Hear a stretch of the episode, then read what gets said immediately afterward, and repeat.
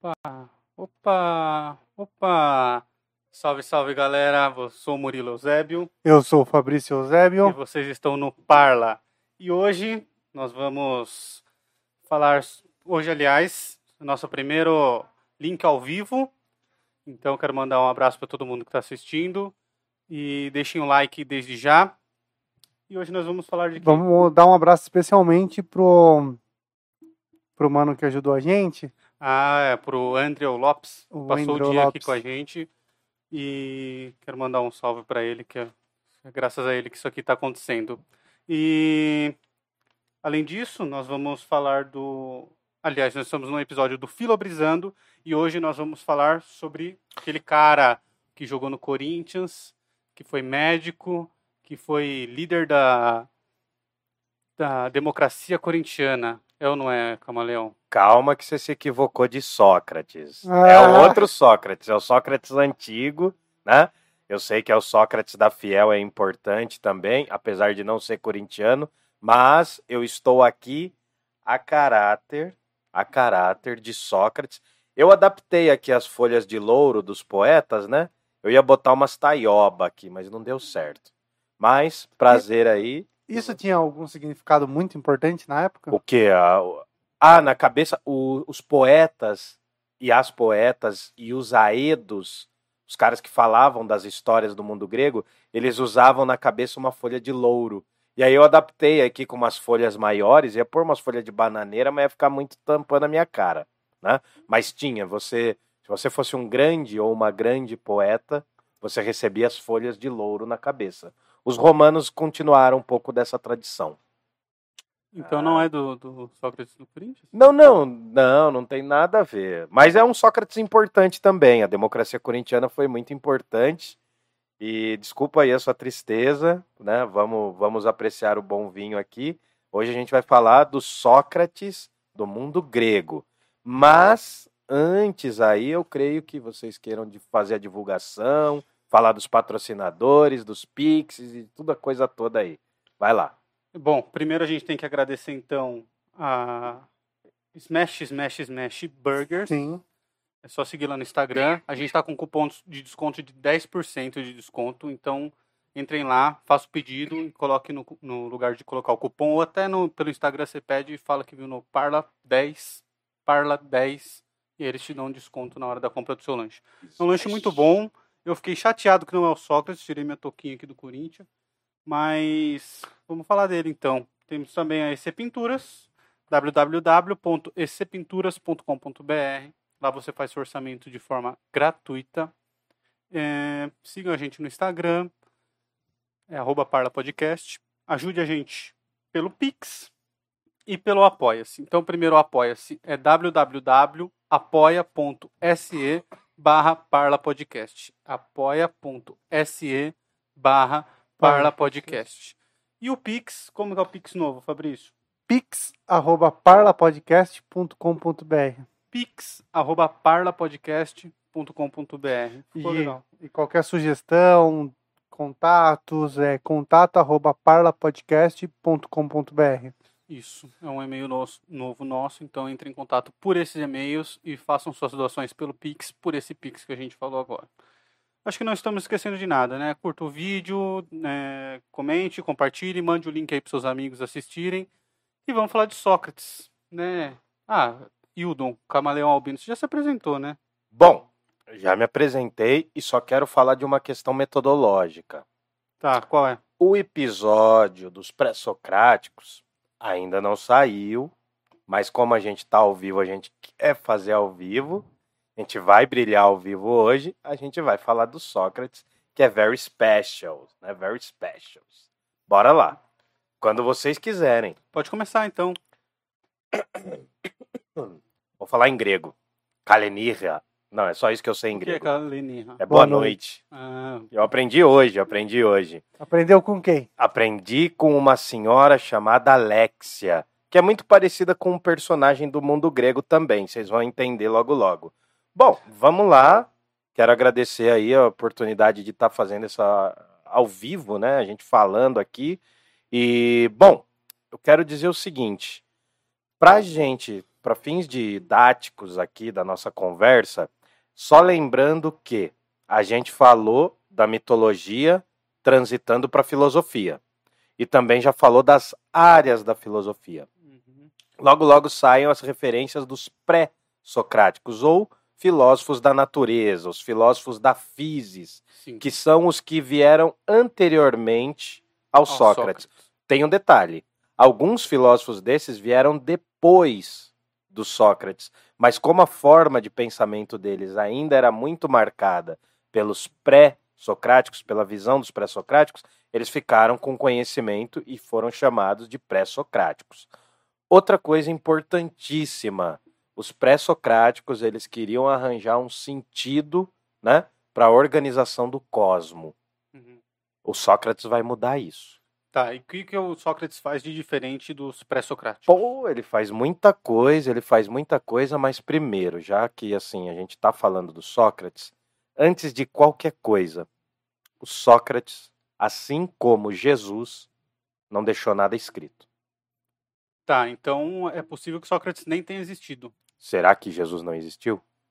Ué, pode ser que não. Eita! Ah, então, é, Polêmicas. polêmicas, né? Nossa senhora, porrada aqui, porrada. Vai aparecer todas as religiões e vir matar a gente. Não, a grande questão é que todos os relatos que nós temos, tanto de Sócrates quanto Jesus, são dos seus discípulos, velho. São dos caras que seguiam ele. Por exemplo, quem que sistematizou o pensamento de Jesus Cristo? Paulo de Tarso, que era Saulo e se transformou em Paulo. Tá lá na Bíblia. Atos dos Apóstolos, as cartas. Tá. E com o Platão foi feita a mesma coisa, porque o Sócrates, ninguém não escreveu nada. Platão, que foi discípulo do Sócrates, que escreveu sobre ele. Então, tudo que nós temos agora, no momento, para relatar, é sobre os discípulos. Eu tô com a minha colinha aqui, porque ninguém é de ferro, né? A gente vai falar um pouco aqui. Mas antes de falar propriamente do Sócrates, olha que doideira. Eu havia falado que a filosofia, né, num dos vídeos aí, é uma grande filha da, polis. A filosofia é uma filha da cidade. Então eu queria começar por aí, porque antes de falar do Sócrates, a gente vai falar de Atenas, da cidade de Atenas. Então, para a gente resumir aqui e para a gente ter uma noção, deixa eu ir cortando, ticando, né? O que acontece? Pode falar, você Não, quer eu falar só alguma falar coisa? se o Fabrício tá de olho no chat, se tem chat, como que tá isso aí. Ah, o que Dário, o ó o Dário. Salve, Dário! Mandou um salve pra nós. Aí. Deixa eu só tomar aqui, deixa eu Salve, molhar a palavra. Dário! Vai lá, Hildon. Então pode falar do Sócrates. Bom, o que acontece é que antes de falar propriamente do Sócrates, eu tenho que falar da cidade de Atenas. Sócrates é o primeiro filosofão da polis de Atenas. Polis é uma cidade-estado. A gente já falou que a Grécia não era um país, a Grécia era a soma de várias cidades-estado com legislações, formas de governo diferentes. né? A gente tem, por exemplo, Esparta, que tinha uma característica diferente de Atenas. Tá. E aí o que acontece? Outra coisa importantíssima é que do século V a.C. para o século IV, floresceu uma coisa que está ali na camiseta do Fabrício, Democracia. a democracia.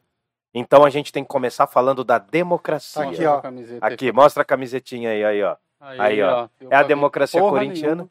Eu estou entre dois corintianos aqui, é Aí. complicado a minha convivência, né? Mas, enfim, vamos lá. Ah, a gente vai falar de Atenas e vai falar de democracia. Bom, Atenas é a maior cidade-estado do século V, vizinho em romano, né? Século V e IV antes de Cristo. É a maior polis do mundo grego, é Atenas. Por que, que é a maior? Economicamente, ela estava se desenvolvendo. Os gregos tinham acabado de vencer uma grande batalha que tinha durado tempo pra caramba, uma batalha real. Né? Se a gente pegar, por exemplo, a Ilíada, ela traz uma batalha mitológica. A gente está falando de uma batalha real. Os gregos tinham acabado de vencer e desbancar os inimigos maiores deles, que eram os persas, né? E aí a cultura grega estava florescendo como um todo. Além disso, a cidade de Atenas era muito rica em relação às outras cidades. Não era uma cidade grande como a cidade, por exemplo, São Paulo, capital, nem mesmo como Jundiaí. né? Existia em média aí, vai, o auge de Atenas foram 30 mil habitantes. 30, 35 mil habitantes. Há relatos que destoam disso, que discordam disso, mas basicamente a gente teve. Mas discordam por um número muito grande, uma coisa muito paralela. Há uma frase do Aristóteles, que é discípulo do Platão, né? discípulo da, da escola platônica, que vai falar assim: olha, para ser um bom político e para estar numa boa cidade, é preciso que a voz alcance a todos os cidadãos. Por essa referência, muitos acreditam que a cidade de Atenas ela não passou de 30 mil habitantes, não tinha nem como. Né? Proporcionalmente, se a gente for falar, é uma cidade grande para a época. Vai ficar mais claro quando eu for explicar o regime democrático da Grécia. Tá. Tudo bem?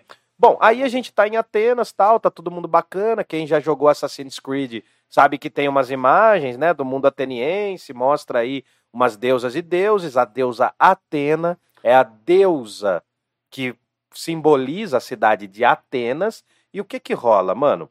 Atenas, no século 5 e 4 antes de Cristo, vai passar por uma reforma. Vai surgir uma coisa chamada democracia. E essa democracia é o quê?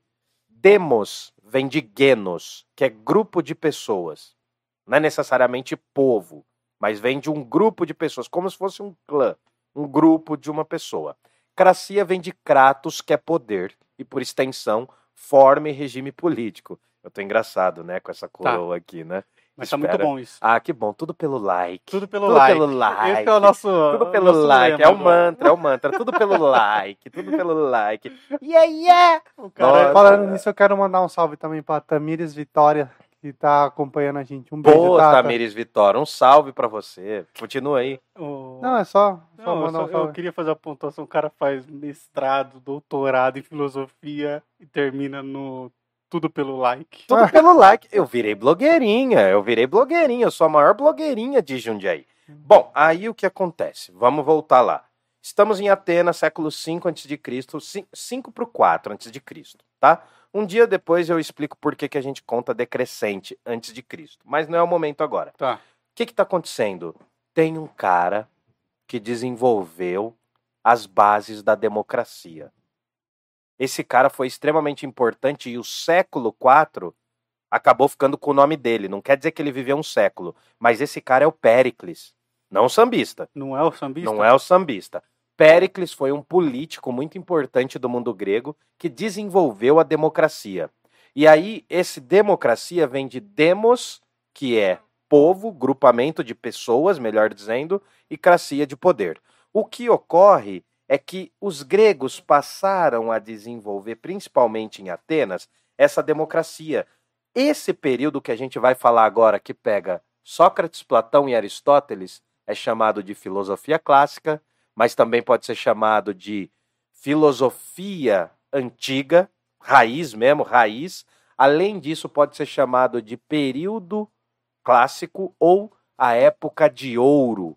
Né? Época de ouro. O século o século 3, 5 para o 4 era chamado de o século de Péricles. Todo mundo tocava um samba. Não, não, não. Eu ia fazer exatamente esse comentário. o século de Péricles é porque teve muito desenvolvimento. Lembra que eu falei lá na aula de mitologia, na conversa de mitologia, que tinha uma parada assim: a galera estava desenvolvendo a lei escrita, desenvolvendo a própria escrita, desenvolvendo as moedas. Esse período, Atenas estava bombando sabe? Poder econômico, desenvolvimento, tal, tudo que não tem no Brasil, mas enfim, né? Uh, tava se desenvolvendo pra caramba, e aí acontece que esta democracia não é a mesma democracia que a nossa. Como que era a democracia ah, antiga? Ah, então, vamos chamar de... Quais eram as diferenças Va deles? Tá, vamos chamar então lá agora... Era, lá era uma democracia real e hoje a gente vive numa democracia falsa? Não necessariamente. não, necess... não, não, não quer dizer que a gente viva numa democracia melhor ou pior, mas o tempo e espaço mudou muita coisa. Vamos lá. A democracia ateniense, ela era participativa todo mundo participava da democracia. Você as mulheres não... também? Ou... Calma, não, as mulheres não. E Vou explicar pobres? por quê. Também não. Você vai entender por quê. Tá. A democracia ateniense era participativa somente para quem era considerado ser humano e e político. Cacete. É, então fudeu. Fudeu. Por quê? Porque não entrava mulher, os caras eram. Não vamos usar a palavra machista. Se a gente usar a palavra machista, vamos usar entre aspas, porque não tinha essa palavra na época. Vamos considerar, o mais próximo que a gente pode chegar é, vamos considerar que eles eram misóginos. Tá. Mas não é uma boa palavra também. Mas as mulheres não tinham espaço no mundo grego. Na democracia ateniense, o que ocorria é que eram somente os homens nascidos em Atenas, ricos, que não precisavam trabalhar. Né? Então imagina, e filho de rico. Ou seja, era muito parecido com a nossa democracia. Mas enfim, para entender melhor, a democracia grega ateniense era uma democracia somente para uns fulanos. Eles eram chamados de eupátridas. Eupátridas por quê? Essa palavrinha eu significa em grego verdadeiro. Acho que vocês devem ter estudado em biologia em alguma fase da vida as células eucariontes. Nossa, vocês não vão lembrar disso. Caguei. A célula eucarionte era a que tinha carioteca, que Nossa, é uma membrana. Mano, nem Pô, isso, velho. Biologia, irmão, biologia, coisa doida. Mas enfim, esse eu significa verdadeiro. Guarda, não quer dizer eu de eu sou, mas sim eu de verdadeiro. Tá. Tá. Pátridas não eram patriotas, não tinha nada a ver com patriotas, porém eram dos filhos nobres daquela região. Os caras que nasciam naquela região eram considerados melhores de sangue por nobreza. Então, na democracia grega só tinha eupátrida, que tinha direitos políticos. Logo abaixo, sem direitos políticos, quem que tinha? Mulheres. Vamos supor que vocês dois são eupátridas e vocês são casados. As suas mulheres são mulheres de eupátridas. tá. Porém, elas não são eupátridas. Entendeu? Entendi. Entendi. Elas são A mulheres mulher, a mulher não adotava o título. título. Isso. Elas tinham, elas tinham as regalias, mas geralmente elas não tinham os direitos políticos. Tá. Outra coisa interessante, vocês tiveram um filho homem, né? Cada um com a sua mulher teve um filho homem. Ele é o pátrida? É. Sim. Só que depois do, da, da maioridade, depois que nascer barba na cara. Era essa a regra. Quando é criança, não pode falar de política. E qual que era a maioridade na A época? maioridade- Tinha uma idade ou tinha um... Não tinha uma idade, mas eles chamavam os garotos jovens, os juvenil, os virgão, eram chamados, eram chamados de efebos. Tá. Eram os garotos que ainda não tinham barba. Geralmente, né, variava muito, mas geralmente entre 15, o que a gente poderia considerar entre 15 e 19, 20 anos, era o momento desse menino começar a falar de política, mas a gente vai chegar lá. Só quero que vocês entendam o seguinte: eupátrida é homem livre, não necessariamente branco, já vou chegar nisso porque vocês vão entender por quê, mas o que acontece? Homens nobres e poderosos, ou seja, Tá. a menor parte da população, a menor. De uma realidade de 30 mil indivíduos, devia ser no máximo 200 Hum, pouquíssimos, né? Mulher não tinha direitos políticos no mundo grego. Aí é o que é uma coisa que é importante eu falar. As mulheres não terem direitos políticos no mundo grego é uma característica do mundo grego. Você julgar hoje uma mulher inferior é equivocado. Intelectualmente inferior, politicamente inferior.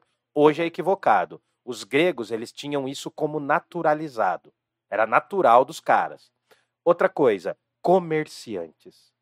No mundo grego, eu desprezava todo e qualquer trabalho manual. É, isso a gente falou na última, na última vez que a gente gravou, né? Então, que a gente falou dos ah, pré-socráticos. Olha que doido. Um médico hoje é valorizado? Um médico hoje ganha bem? Sim, sim. Ganha bem, né? Sim. Um engenheiro hoje ganha bem? Depende do engenheiro, né? Mas geralmente ganha bem. Não, não ganha, não ganha o que um professor de escola pública ganha. Ah, sim, sim. Enfim, né? Que o que o professor ganha. de escola pública ganha é uma miséria nesse país. Né? E não é de hoje, né? É histórico. Mas enfim. Ah, o que que acontece? Um médico era trabalhador manual. Era visto como inferior. Por quê? Os eupátridas não precisavam trabalhar. Bom mesmo era quem era vagabundo. Não, não, não é uma questão de vagabundagem, era uma questão de pessoa que podia se dedicar à política e ao ócio. Já vou chegar lá. Vai acompanhando o raciocínio. Os comerciantes, todos os tipos, não tinham direitos políticos.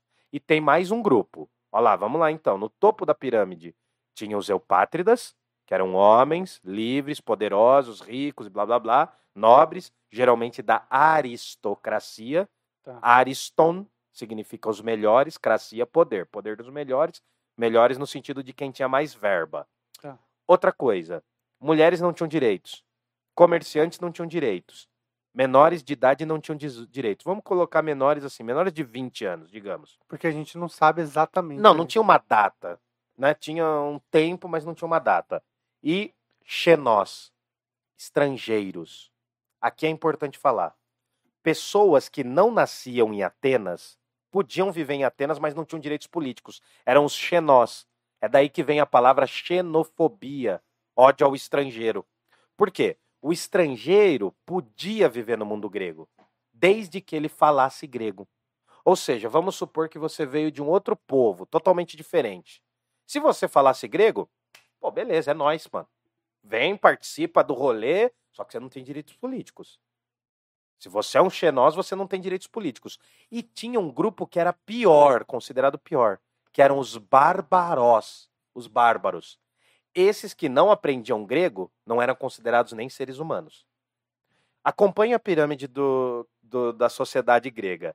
Eupátridas, um biquinho da pirâmide, mulheres, crianças, jovens e xenós, estrangeiros, né? estrangeiros entre aspas, mas eram as pessoas que falavam grego, mas não nasciam na Grécia ou no mundo grego, né? E aí embaixo, Os a maior bárbaros. parte, os escravos. Seriam os, os bárbaros. Não. Podia ser bárbaro ou podia ser grego. Se um povo grego lutasse contra o povo grego e roubasse os escravos, ou as pessoas que não eram escravas, vamos supor que você nasceu eupátrida. Só que por algum descuido da vida você ficou extremamente empobrecido. O que, que você virava? Escravo. Diferente da escravidão que houve no Brasil, que é uma escravidão marcada pela questão da etnia, os povos africanos foram escravizados aqui, eles não eram escravos lá. Existiam relações diferentes lá na África, mas eles não eram escravizados lá. Eles Na- foram. se- A gente pode dizer que na Grécia a escravidão não tinha etnia, ela tinha a poder princ- econômico. Então, a princípio, ela não era relacionada diretamente à etnia. E nem todos os escravos eram maltratados. O que a gente tem na nossa escravidão moderna, a gente chama de escravidão moderna. A escravidão dos povos negros da África, que são vários povos, né? O que a gente tem na escravidão é moderna, é um sistema escravocrata. Tanto que houve um debate durante muitos anos se era escravista ou escravocrata. No Brasil, o que a gente teve foi um sistema escravista que usou a mão de obra dos povos negros vindo da África. É Entendi. diferente. No caso da Grécia, não quer dizer que a escravidão era melhor ou pior, não é bem isso que eu quero falar. O que eu quero dizer é que a escravidão não estava atrelada somente à questão étnica, até porque os gregos não eram louros de olhos azuis. Os gregos não eram muito bem esse perfil. Então, os gregos sempre foram mais caucasianos. O que acontece é que nós temos essas classes e é aí que vem a sutileza. Aí que vem o lance da democracia. A democracia corintiana era para todos os jogadores decidirem Sim. o rolê, né? Decidirem o passe, decidirem as informações. Um beijo aí pro nosso mano Gavião, né? Que é É, um ó, corintiano raiz aí. o, que, né? o que marca muito a democracia corintiana é a on... na época que ela surgiu. Por né? quê? Que era uma época de ditadura. Ah, fins de ditadura. Então, a, a democracia grega não tinha muito esse perfil, apesar da democracia grega, antes dela surgir, e ela durou muito pouco, a democracia grega, ateniense, né, durou mais ou menos 36 anos. Só. Isso na história da humanidade É muito pouco. é um peido, velho. É um peido, não é nada. 32 anos de democracia no mundo grego não é nada, foi pouquíssimo comparado ao resto do mundo. Mas o que acontece? A democracia ateniense, ela era de todos, mas não era para todos. Hum. Olha a sutileza. Ela era de todos, que todos, cara pálida, os eupátridas. mas não era para todos os indivíduos. Somente era cidadão os homens poderosos, nobres e blá blá blá blá blá blá blá blá blá. Entendeu? Uhum. É, é assim, claro, não é bem assim, mas 90% é assim. Uma coisa que você nunca ia ver era uma mulher discursar politicamente com a mesma autoridade que um homem no mundo grego. Porque é uma sociedade desigual, os filósofos eram preconceituosos, os filósofos carregavam esses preconceitos e a democracia deles é diferente da nossa. Como é a nossa democracia brasileira? É uma democracia representativa. A gente elege é? pessoas do legislativo e do executivo. A gente elege. É totalmente diferente. A nossa democracia é o quê? Infelizmente no Brasil é a cada dois anos você vai lá, aperta e acha que você está politizado. Uhum. Geralmente o que as pessoas fazem é isso. No mundo grego, todos os eupátridas participavam. Todos os homens eupátridas participavam. Então é uma democracia participativa porque o conceito de humanidade era só para esses caras. Então a gente considera que era para todos. Não era de todos. Porque o escravo não tinha direitos políticos. A mulher não tinha direitos políticos. A mulher do eupátrida não tinha direitos políticos. O pirralho que fosse querer falar, pagar, pagar de politizado lá, não ia rolar, mano. Porque ele não tinha direitos políticos. E aí a gente entra em três direitos fundamentais. O que essa minoria de homens, geralmente escrotos e poderosos, Uhum. mas eh, essa minoria de homens, o que que esses caras tinham? Eles tinham, você vai entender porque você é da área do direito, isonomia, isegoria e isocracia. Iso é o prefixo de igualdade, uma coisa igual. É daí que vem as ISO 9000, E, ISO então, não, não, mas aí já é uma questão, aí já é uma questão da área de exatas que eu não, não pretendo falar aqui, que não é minha área, né? A- as pessoas aí das exatas estão ali comendo lanche e tal, né? Mas Do enfim, Smash, Smash. do. Smash, Smash, Smash Burger, né? Mas o ISO tem uma outra relação, só que o prefixo ISO no mundo grego significa igualdade. Vamos lá, só para só não ficar difícil. Isocracia. Cracia é poder. Poder. Então, se nós fôssemos homens, não, nós somos, né? Mas se estivéssemos no mundo grego, até princípio a gente é. Ah, se nós fôssemos homens gregos eupátridas, nós temos isocracia, o direito igual do poder. Nós temos o direito igual ao poder. A gente se olha como iguais aqui. Tá. É, é, um, é um mundo muito filha da puta, o mundo grego. É isso que eu falei. Se entrasse uma mulher aqui, se a gente tivesse se reunindo, falando de política, digamos, entrasse uma mulher, ela ia ser desprezada. Hoje acontece isso, imagina no mundo grego. Porque a mulher não tinha os mesmos direitos políticos. No Império Romano, as mulheres vão passar a ter um pouco mais de direitos políticos, mas é pouco. Mas enfim, aí, isocracia, direito igual de poder. Isonomia, nomos, significa lei. Nós somos iguais perante a lei. A Ah. lei é igual para todos nós. A democracia de hoje parte desse princípio, só que parte para todo mundo. Uhum. Para os homens, pros homens e mulheres negras, deveria ser, né? Não é no mundo real, infelizmente, mas Na teoria. na teoria, nós temos direitos iguais de poder, direitos e deveres, e temos direitos iguais né, de leis, do- perante a lei. Mas a gente sabe, por exemplo, que um enquadro na quebrada é diferente do enquadro nos bairros chiques. A gente sabe. Né? E tem a isegoria. Esse é o mais importante. Guarda esse. Isegoria. Isegoria vem de agora. Não é agora, é agora. Isegoria é o direito igual de fala. Hoje a gente discute bastante o lugar de fala, né? Da mulher trans, do homem trans, da mulher gay, do homem gay. O lugar de fala é a oportunidade, não é o que eu estou fazendo né, aqui, não é isso. Né? Deixa eu só avisar bem. Mas o lugar de fala é a oportunidade da pessoa falar por si e ser ouvida por si. né? É diferente do direito à fala, é um pouco diferente, mas enfim. O que acontece? Nós, sendo eupátridas, nós teríamos direitos políticos iguais e o direito de fala. Agora a gente começa a entrar no Sócrates, mas ainda não. Por quê? Essa democracia, só deixa eu marcar aqui porque eu tenho toque. Enquanto né? você marca aí, deixa eu Vai, só, eu só mandar um beijo aqui. Fala, pra- Benedito. Vai lá, vai lá. Pra Dai, que tá acompanhando a gente, falou Oi, que, que seu look tá lindo. Ela, ela falou que adorou seu look, né? Obrigado, amor. Obrigado. O, o Rodrigão aqui que mandou que a conversa tá massa. Rodrigão. E a Mames mandou palminhas pra nós, né? Ai, Mames, ai, Mames, um beijo. Ai, meu Deus do céu.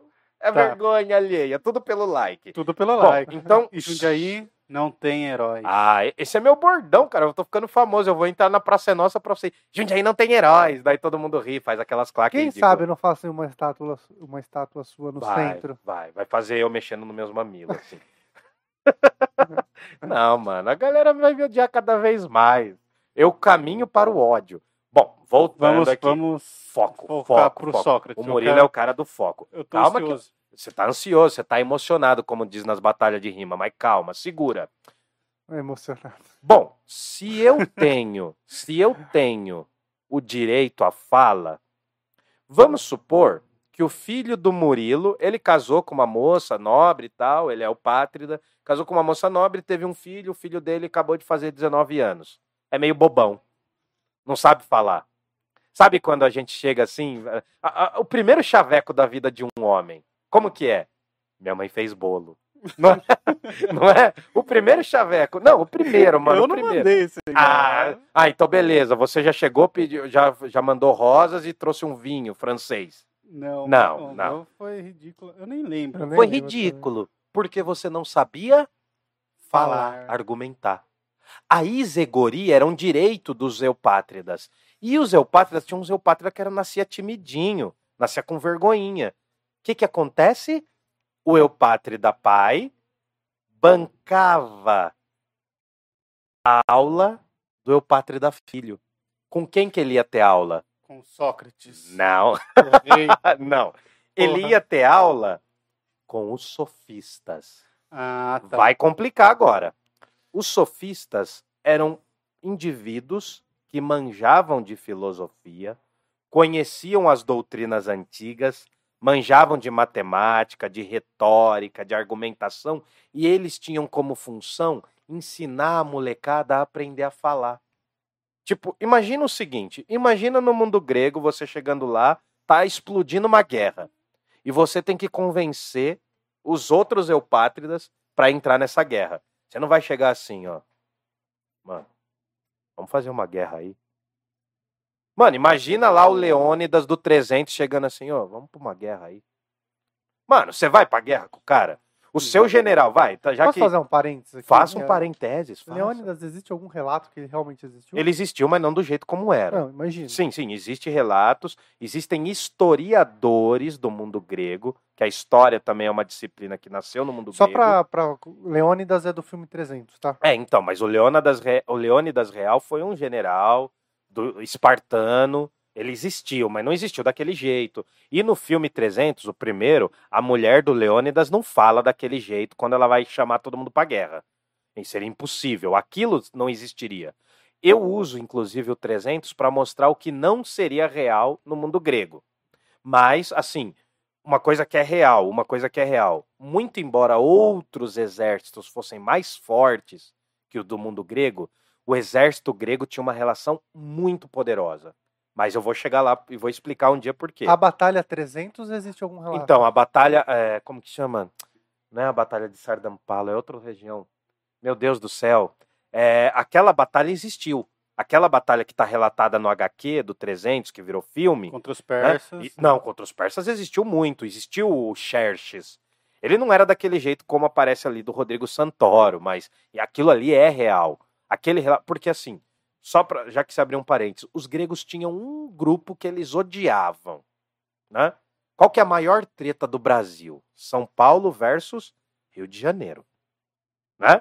Não é? Não, é, não tem aquela treta bolacha biscoito? É, eu ia falar bolacha e biscoito. É, bolacha e biscoito. Não tem essa treta. É a maior treta do Brasil. A maior treta brasileira é essa. A maior treta do mundo grego era gregos que não eram amigos entre si. Isso é importante falar. Eles não eram parsas. Eles não iam pro lugar. Eram os, os maiores inimigos dos gregos eram os persas. E os gregos conheciam muito os persas. Conheciam a cultura persa.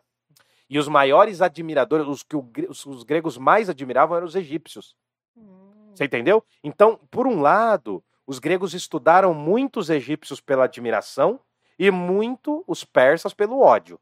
Então teve, existiram guerras, né? As guerras, as guerras pérsicas foram contra os, os, os persas, que eram os inimigos. A Pérsia, para quem não sabe, para quem tá ruim no mapa aí, a Pérsia é onde hoje seria mais ou menos a região entre o Irã e Iraque. Tá bom? Só Tá. pra gente fechar aqui. Bom, aí o que acontece? Volta. Pra você ser um grego poderoso, você tinha que saber falar. Eu respondi sua questão, Fabrício? Respondeu. Respondeu. Sim. Bom, pra você ser um grego fudido, você tinha que saber falar. Cara, isso é muito parecido com o lance de você saber argumentar hoje no mundo real, né? A pessoa que sabe se colocar, tal, é- isso é importante. O pai, Murilo, via a criancinha lá, fala: "Pô, meu filho não fala bem. Eu sou uma das famílias mais poderosas da, de Atenas e meu filho não fala bem. O que, que eu vou fazer? Eu vou pagar aulas para esse cara fazer, para aprender a falar. Se ele fala meio para dentro, assim, né? Eu jogo Counter Strike. Você não vai chegar no chaveco assim, né? Então, ele tinha que aprender a falar. Poxa, você tem que aprender a falar. Aí o que acontece? Quem que esses caras pagavam? Os sofistas. Sofista em grego significa sábio também, vem de sofoi, que é a mesma palavra para filósofo. É filosofoi. Sofoi é sábio. Só que sofista vai ganhar um termo ruim. Eu já vou explicar isso. Quem são os sofistas? Os sofistas eram pensadores que viviam em vários lugares do mundo grego, só que eles tinham uma característica: eles vendiam o conhecimento deles. Eles cobravam pelo conhecimento.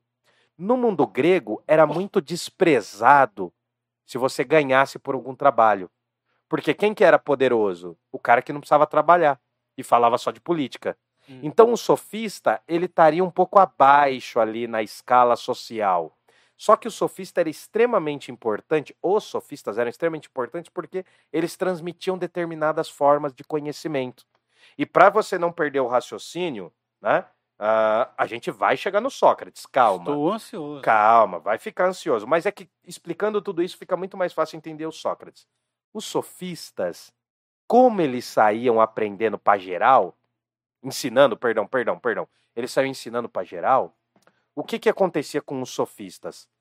Eles consideravam o conhecimento algo relativo. Não é? Não como há uma assim? Como assim, relativo? que não há uma verdade absoluta.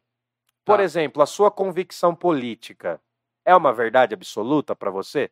Pra mim, hoje, sim, mas Então ela. Eu já mudei de opinião por muitas vezes. Mas ela não é contestável? 100% você não contestável. Você pode contestar a sua opinião, a sua, a sua visão política, a sua visão social, a sua visão cultural. O que a gente gosta hoje não gosta amanhã. O ser humano muda. Sim. Os sofistas, eles basicamente eles ensinavam, e como eles ensinavam técnicas de argumentação, técnicas de retórica, eles não estavam muito preocupados com a verdade absoluta, com uma verdade que não mudava. Os sofistas estavam preocupados em ensinar, ganhar a grana deles e seguir o rumo. Tanto que, para muitas teorias, os sofistas foram considerados os primeiros professores de verdade. assim, Tá. Professores. E aí, dentro dos sofistas, tem dois caras que eu tenho que falar. Uhum. Porque os sofistas eles vão ser inimigos da turma do Sócrates. É mais ou menos como um ringue de MMA. Eu já tava Qual que esperando você falar que o Sócrates era um líder do sofistas. Ah, calma, assim. calma. A gente vai. Não é bem isso, mas alguns zoavam que o Sócrates era. Mas pensa aí, qual que era a maior, qual que foi a maior batalha do MMA? Qual, qual que foi assim? Ah, eu não acompanho tanto assim, cara. Não, eu mas- parei de acompanhar na época do Anderson Não Silva. sei. Se alguém tiver ao vivo aí, manda qual que foi o a batalha, a briga mais foda eh, do MMA de todas. Você lembra o nome daquele cara que ficava zoando a família do Anderson Silva? O Sony Pô, lá, o Chael Sony. É, É. acho que é essa aí. Então, pode ser essa aí. Só que o Anderson Silva perdeu, né? Ganhou, aquela- ganhou. Não, mas ele teve umas que ele perdeu, não foi? Ele tomou um pau e ganhou no finalzinho. na Ah, sim, verdade. Aí depois ele arrebentou o cara. também. Então, então pensa Atenas como um ringue. Pode pensar assim. Tô pensando como. Porque tem três turmas. Três turmas. Nessa briga toda, né? Quem já assistiu Cobra Kai, essas coisas aí, vê- curte esse- essa vibe. Tem três turmas. De um lado a gente vai ter os sofistas, que é o que eu tô falando agora. Depois a gente vai ter os tragediógrafos, a galera do teatro. E depois a gente vai ter o Sócrates e a turma dele, os Tá. socráticos. Bom, vamos lá. Sofistas, eles ensinavam, eles consideravam que não existia um saber absoluto. Todo conhecimento era relativo. Podia mudar de uma pessoa para outra. Né? O conhecimento do Fabrício sobre o mundo é totalmente diferente do meu. É relativo. E aí, dentro dos sofistas, tem dois caras que se destacam. São nomes difíceis, tá? Uhum. MC da Chatuba. Não, tô zoando, tô zoando. Não, tem, tem dois caras. Protágoras, não é Pitágoras, é Protágoras. O Protágoras, ele tem uma frase famosa, é uma frase assim: Eu sou patrão, não funcionário. me-" Não, não.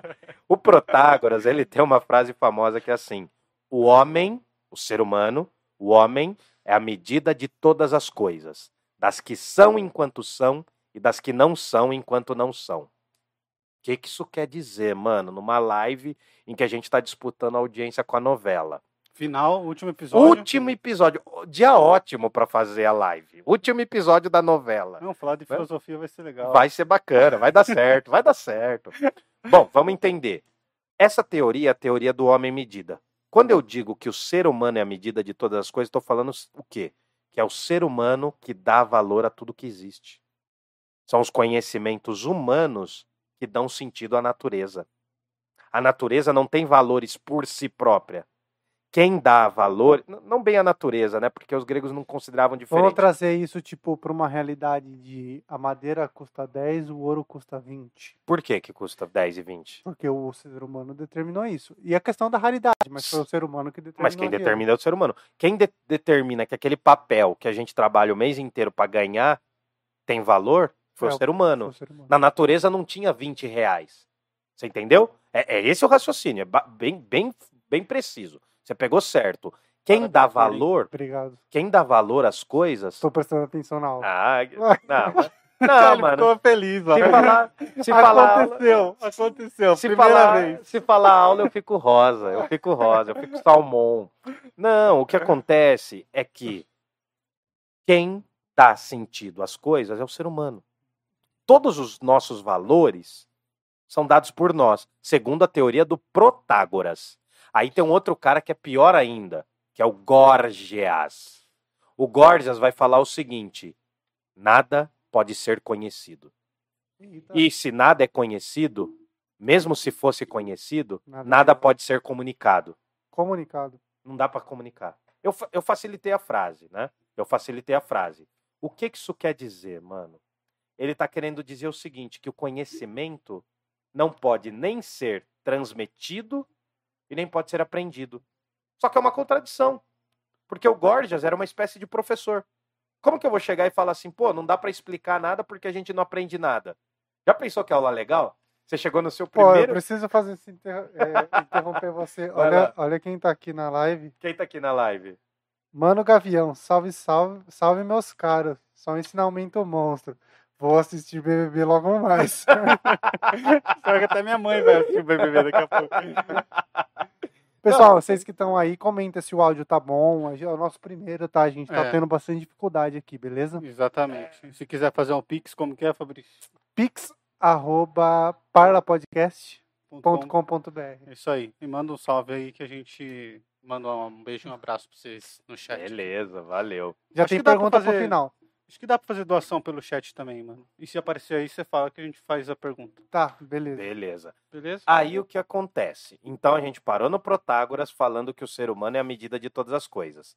Depois vem o Gorgias falando que nada é conhecido. E se é conhecido, não pode ser comunicado.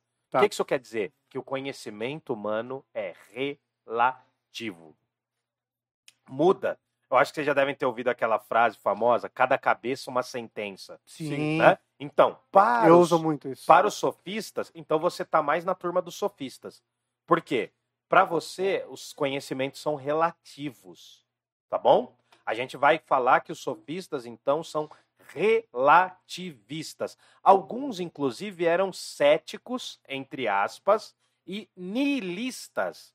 Não acreditavam em nada, nem nos deuses, nem no conhecimento humano, e mesmo assim eles ganhavam para dar aula. Tá, tá, vamos. Eu sei que tá Vamos- pesado, vamos- é muita informação. Aí, ó, eu falei que Até porque niilismo é uma coisa que a gente vai abordar mais pra frente muito também, mais pra né? frente, mas o niilismo é a crença no nada, nada é verdade. Tá, Né? mas vamos manter o foco Bom, aqui que eu quero chegar no sol. ah, Eu estou emocionado. Calma, mano, segura a emoção. Agora a gente tem que falar do teatro. Tá, Porque legal. uma das coisas que bombava no mundo grego, ah, eu vou mostrar o livrinho. Uma das coisas que mandava, mandava Cuidado no... ao microfone. Opa, opa. Boa. Uma das coisas que era muito importante no mundo grego era o teatro. Esse teatro aqui é o teatro de Dodona, ou Dodona, tá bom? Vou mostrar aqui para vocês. Isso ó. pelo jeito tá lá até hoje, né? Tá lá até hoje, são as ruínas gregas. Aliás, isso aqui, ó, é E- o Paternon. Isso aqui é o Paternon, né? É. O Templo das Virgens. Tá lá até hoje. Não tem mais virgem, mas enfim, tá lá até hoje. Não, não, mas tá lá até hoje. Esse aqui é o teatro grego. Ô, tá pegou vendo bem, bem? pegou bem. Pegou bem aí? Bom, esse é um dos teatros. O que acontece? Ah, Boa, campeão. Eu não vi.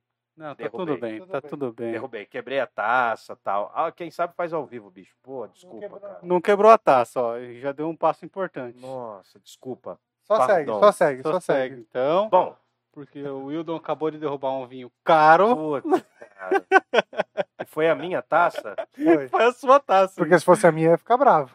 Ô, cara, pega um pano lá. Não, tá tudo bem. Vai, Vai Não, lá. vai lá, vai lá, mano. Pode Perdão. seguir, pode seguir, pode seguir. Cara, eu tô me sentindo um Não, ridículo segue, agora. segue. É... Bom.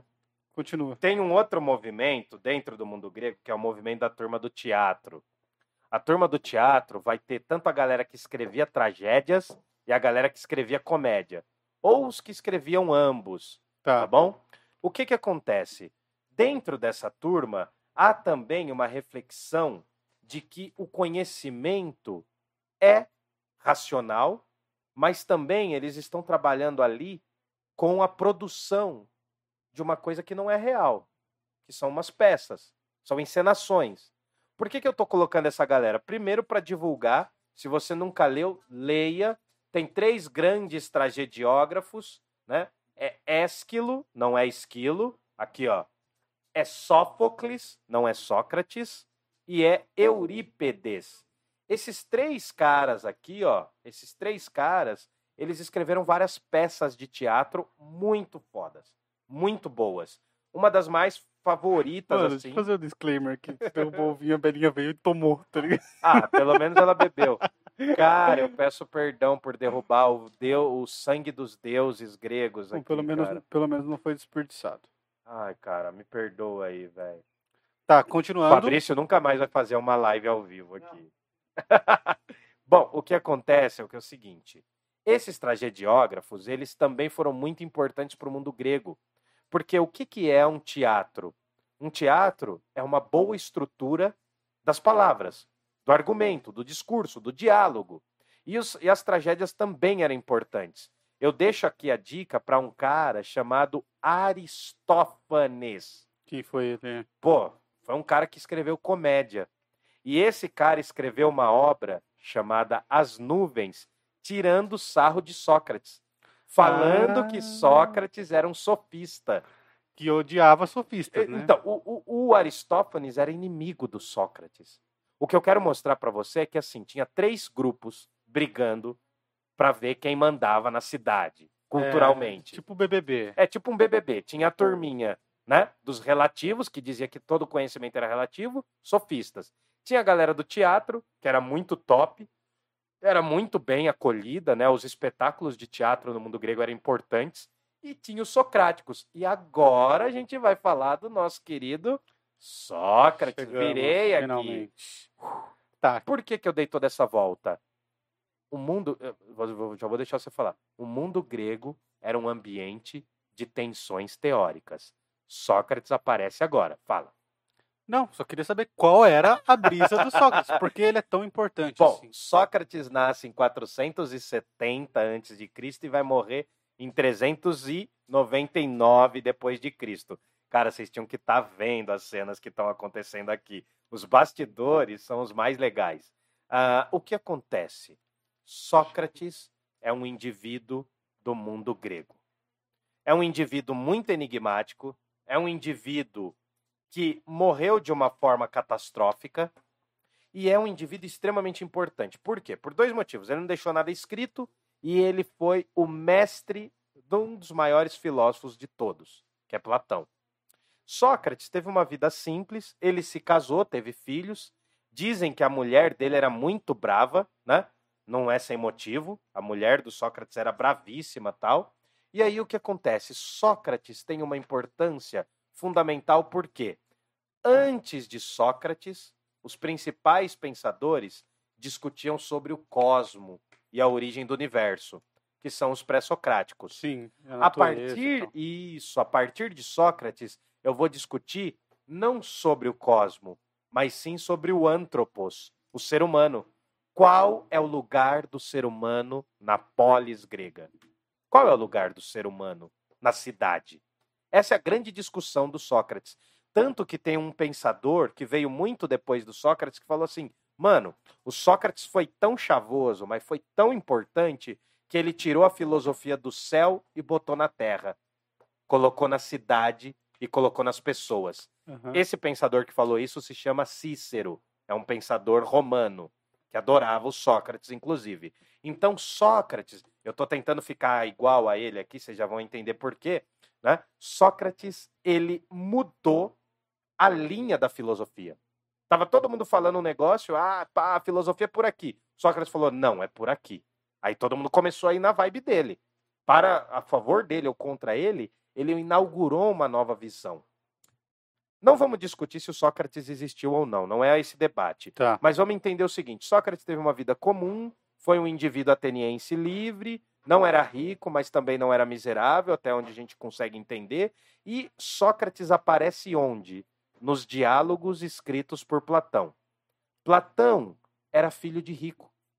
Platão era um eupátrida. E Platão teve aula com os sofistas. Platão era um menininho tímido, teve aula com os sofistas, e aí, quando ele conheceu Sócrates, ele virou a casaca, se tornou socrático. Hum, Vamos chegar lá, vamos chegar lá, estamos entrando no assunto. Além de tudo, é muito importante a gente dizer que Sócrates era feio. Por que que era importante dizer É muito isso? importante. Sócrates era feio pra caramba. Ó, essa taça de vinho aqui, ó, nova. Opa, já que eu sou feio também, peraí. Tá. Então, então, o Sócrates não deixou nada escrito, tá? Vou fazer um catadão aqui do que a gente Beleza, faz aprendeu. aí. E ele é tão importante e tão famoso porque ele pegou a brisa da galera anterior a ele e falou: Mano, vocês estão discutindo coisa que não é importante. Vamos Exato. falar do ser humano. Isso, isso. Não quer dizer que os outros filósofos não falassem, mas é que o Sócrates ele inaugura uma forma de reflexão que ele não quer saber do cosmo, da estrela, quem originou o universo, tal, como nos pré-socráticos. Sócrates estava debatendo o quê? Qual é a função do ser humano na polis? E aí entra o quê? Qual é a função do ser humano na cidade? Entra política, entra ética, entra metafísica, entra lógica. Ou seja, discutir qual é a função do ser humano na cidade é discutir como o ser humano convive com outro ser humano, mano. Imagina, isso no momento de pandemia é extremamente importante. Mas vamos lá. Sócrates é feio. Tá. Sócrates é barbudo. Porra, aí já comecei mal também. Sócrates é barrigudo. Puta, dois pontos pra mim. Sócrates, Sócrates tem o nariz feio, tem a cara feia, é careca. Sócrates é careca. E Sócrates andava descalço. Deixa eu ver se eu consigo fazer aqui para a câmera pegar. Vai rasgar o short. Descalço assim, pé preto. Sócrates andava descalço. É um pouco diferente do nosso Sócrates, ao menos no motivo de que ambos são feios, né? Mas o que acontece? Por que Sócrates é feio? É tão importante falar isso. O mundo grego valorizava, sobretudo, uou, Gordinho Deu- quebrou a mesa, mas tá tudo bem. o mundo grego valorizava, sobretudo, a beleza masculina. A beleza masculina. O homem tinha que ser bonitão, deus grego, tá ligado? Sim. E aí chega um cara feio, baixinho, atarracado, barrigudo, né? Estranho, barbudinho, tal. Só que ele tinha uma coisa. Ele era lindo com as palavras. velho.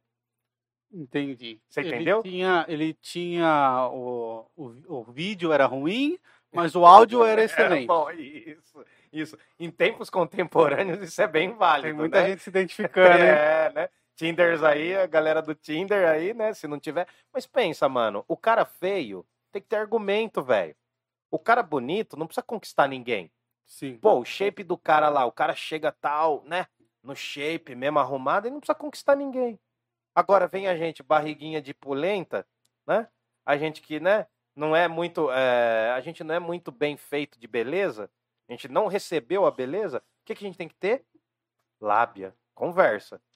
E o Sócrates tinha muita lábia. A galera parava para ouvir o cara. além de Sócrates ser feio, eu tô marcando aqui, tá? Eu tô fazendo uns tique aqui muito louco. Ah, bom, bom, como que você quer agora que eu caminhe? Agora eu tenho que perguntar para tu. Eu tenho que perguntar, assim, tem um jeito mais certinho de explicar e tem um jeito mais curtido de explicar, zoeiro, entendeu? Eu quero o jeito zoeiro, Eu mano. gosto do zoeiro também. Bom, então vamos lá. O Sócrates, ele estava na dele. E uma das coisas que toda criança, todo homem, toda mulher, quase todas as mulheres, a maioria das mulheres não, mas muita gente do mundo grego tinha que fazer o seguinte: tinha que ir lá até um lugar chamado oráculo para saber do seu futuro. Acho que vocês já devem ter pensado aí no Matrix, devem ter pensado no Google, que é o oráculo contemporâneo É. que responde todas as nossas dúvidas, Sim, né? Alexia. Alexia Alexia. aí, a Siri, essas paradas todas aí. Era normal para um grego ir até um oráculo. O que, que era um oráculo? Era um templo sagrado onde muitos sacerdotes e, sacerdot e sacerdotisas, perdão, ficavam, né? Elas ficavam ali. E aí o que acontece? Chegava até uma sacerdotisa e quando você entrava no oráculo, tinha uma frase famosa assim, tipo, o Palmeiras não tem mundial. Não, Essa frase é famosa É, é e o. Sócrates adora. Adoro. Não, então, tinha uma, tinha uma frase famosa que era Gnossen Zaiton, conhece-te a ti mesmo. O primeiro passo para você poder entrar no oráculo era conhecer a si mesmo. Um brother do Sócrates colou no oráculo. Ele foi no oráculo mais famoso que tinha, o oráculo de Delfos, que era chamado de umbigo do mundo. Eles falavam que o centro do universo, os gregos diziam que Delfos era o centro do cosmo, do mundo inteiro. Enfim, eles chegaram lá, esse, esse brother do, do, do Sócrates chegou lá, falou assim, mano, vou trocar umas ideias aí com o oráculo, né? O oráculo, o, o oráculo não, o oráculo geralmente era uma mulher, quase sempre, era uma pitonisa, era uma mulher, né, uma, uma mística lá, que ela via o seu destino num prato com determinados líquidos. E aí, ele chegou lá, ele falou assim, pô, que da hora, cheguei aqui no oráculo tal. Qual é que é, mano? Tem que ser inteligente pra tá, entrar no oráculo, sabe? O cara chegou meio emocionado. O Sócrates. Não, o amigo do O Sócrates. amigo do Sócrates. Você quer que eu fale o nome? É difícil. Quelerofonte. Quilerofonte não é, É, difícil. é, não, é, pô, pros nomes que a gente tá vendo é fácil até. Aí o cara falou assim, ó, o oráculo falou, o Sócrates é o cara mais sábio do rolê. O oráculo mandou essa. O oráculo mandou essa intimada do Só, pro Sócrates. Falou, pô, mano. O, amigo dele falou, caramba, mano, meu brother é o cara mais sábio. O cara voltou correndo e falou assim, Sócrates, seguinte, mano, colei no oráculo semana passada, tal, fui tomar umas brejas lá e passei no oráculo. O que que aconteceu? O oráculo falou que você era o sabichão, mano. Que você era o mandrake, que você é o sábio da parada toda. É o bichão que O fala e filma. O, baix... o bichão que fala e filma. Você tá traduzindo pra quebrada. Tá certo, mano. Não, mas tá certo, cara. Um, um abraço pro Aldino, que fala de filosofia desse o Ald- jeito. Aldino é um dia a gente entrevista você, Aldino. É, ele fala, mano, ele é um mandrake, ele é um filósofo, cara. Ele levou a filosofia pra quebrada, mano. Ele mudou a linguagem da filosofia. Isso eu acho importante. E aí o que acontece? Tá. Sócrates falou, mano, não sei de porra nenhuma, velho. O oráculo tá viajando. O oráculo tá comendo. Mas ele falou assim, mas peraí. tá comendo. Comendo merda, eu ia falar. Não, mas eu falei assim, mas peraí, eu também. O Sócrates pensou assim, eu também não posso ir contra o oráculo. Porque ninguém questiona o oráculo. Mas, mas o Sócrates abraçava a ideia do oráculo. Não, não, o oráculo oráculo. também. Não, não. Primeiro ficou impactado, mano. Pô, você fica recebe, você recebe a notícia que você é o cara mais sábio de todos. Você não fica impactado? Você fala, não, não é verdade. Não é verdade, mano. Sabe quando às vezes o momento te favorece? Vocês já, já passaram por isso. Quando o momento favorece, você fala, não, esmola Tá demais. demais. tá demais, esse momento tá favorecendo demais, não é pra mim. Aí o Sócrates ficou com aquilo lá encafifado, ficou desenrolando a ideia, falando, pô, o que que tá acontecendo, mano? Eu sou o cara mais sábio. Ele, o relato é que ele foi pro oráculo e foi trocar uma ideia lá também. Mas pra resumir a história, o Sócrates falou, mano, se eu sou o cara mais sábio, tem alguma coisa errada. Eu vou sair perguntando pra galera que manja mais do que eu dos rolês pra saber qual é que é. E aí o Sócrates começou a chegar para as pessoas importantes da cidade de Atenas. Falou assim, ó, fulano general, né? O guardinho, o policial ali, o que, que é coragem? Aí o polícia, né? né, O polícia falava assim: não, coragem é isso aqui, tal, tal. Ele fala: não, mano, eu não tô perguntando um ato corajoso.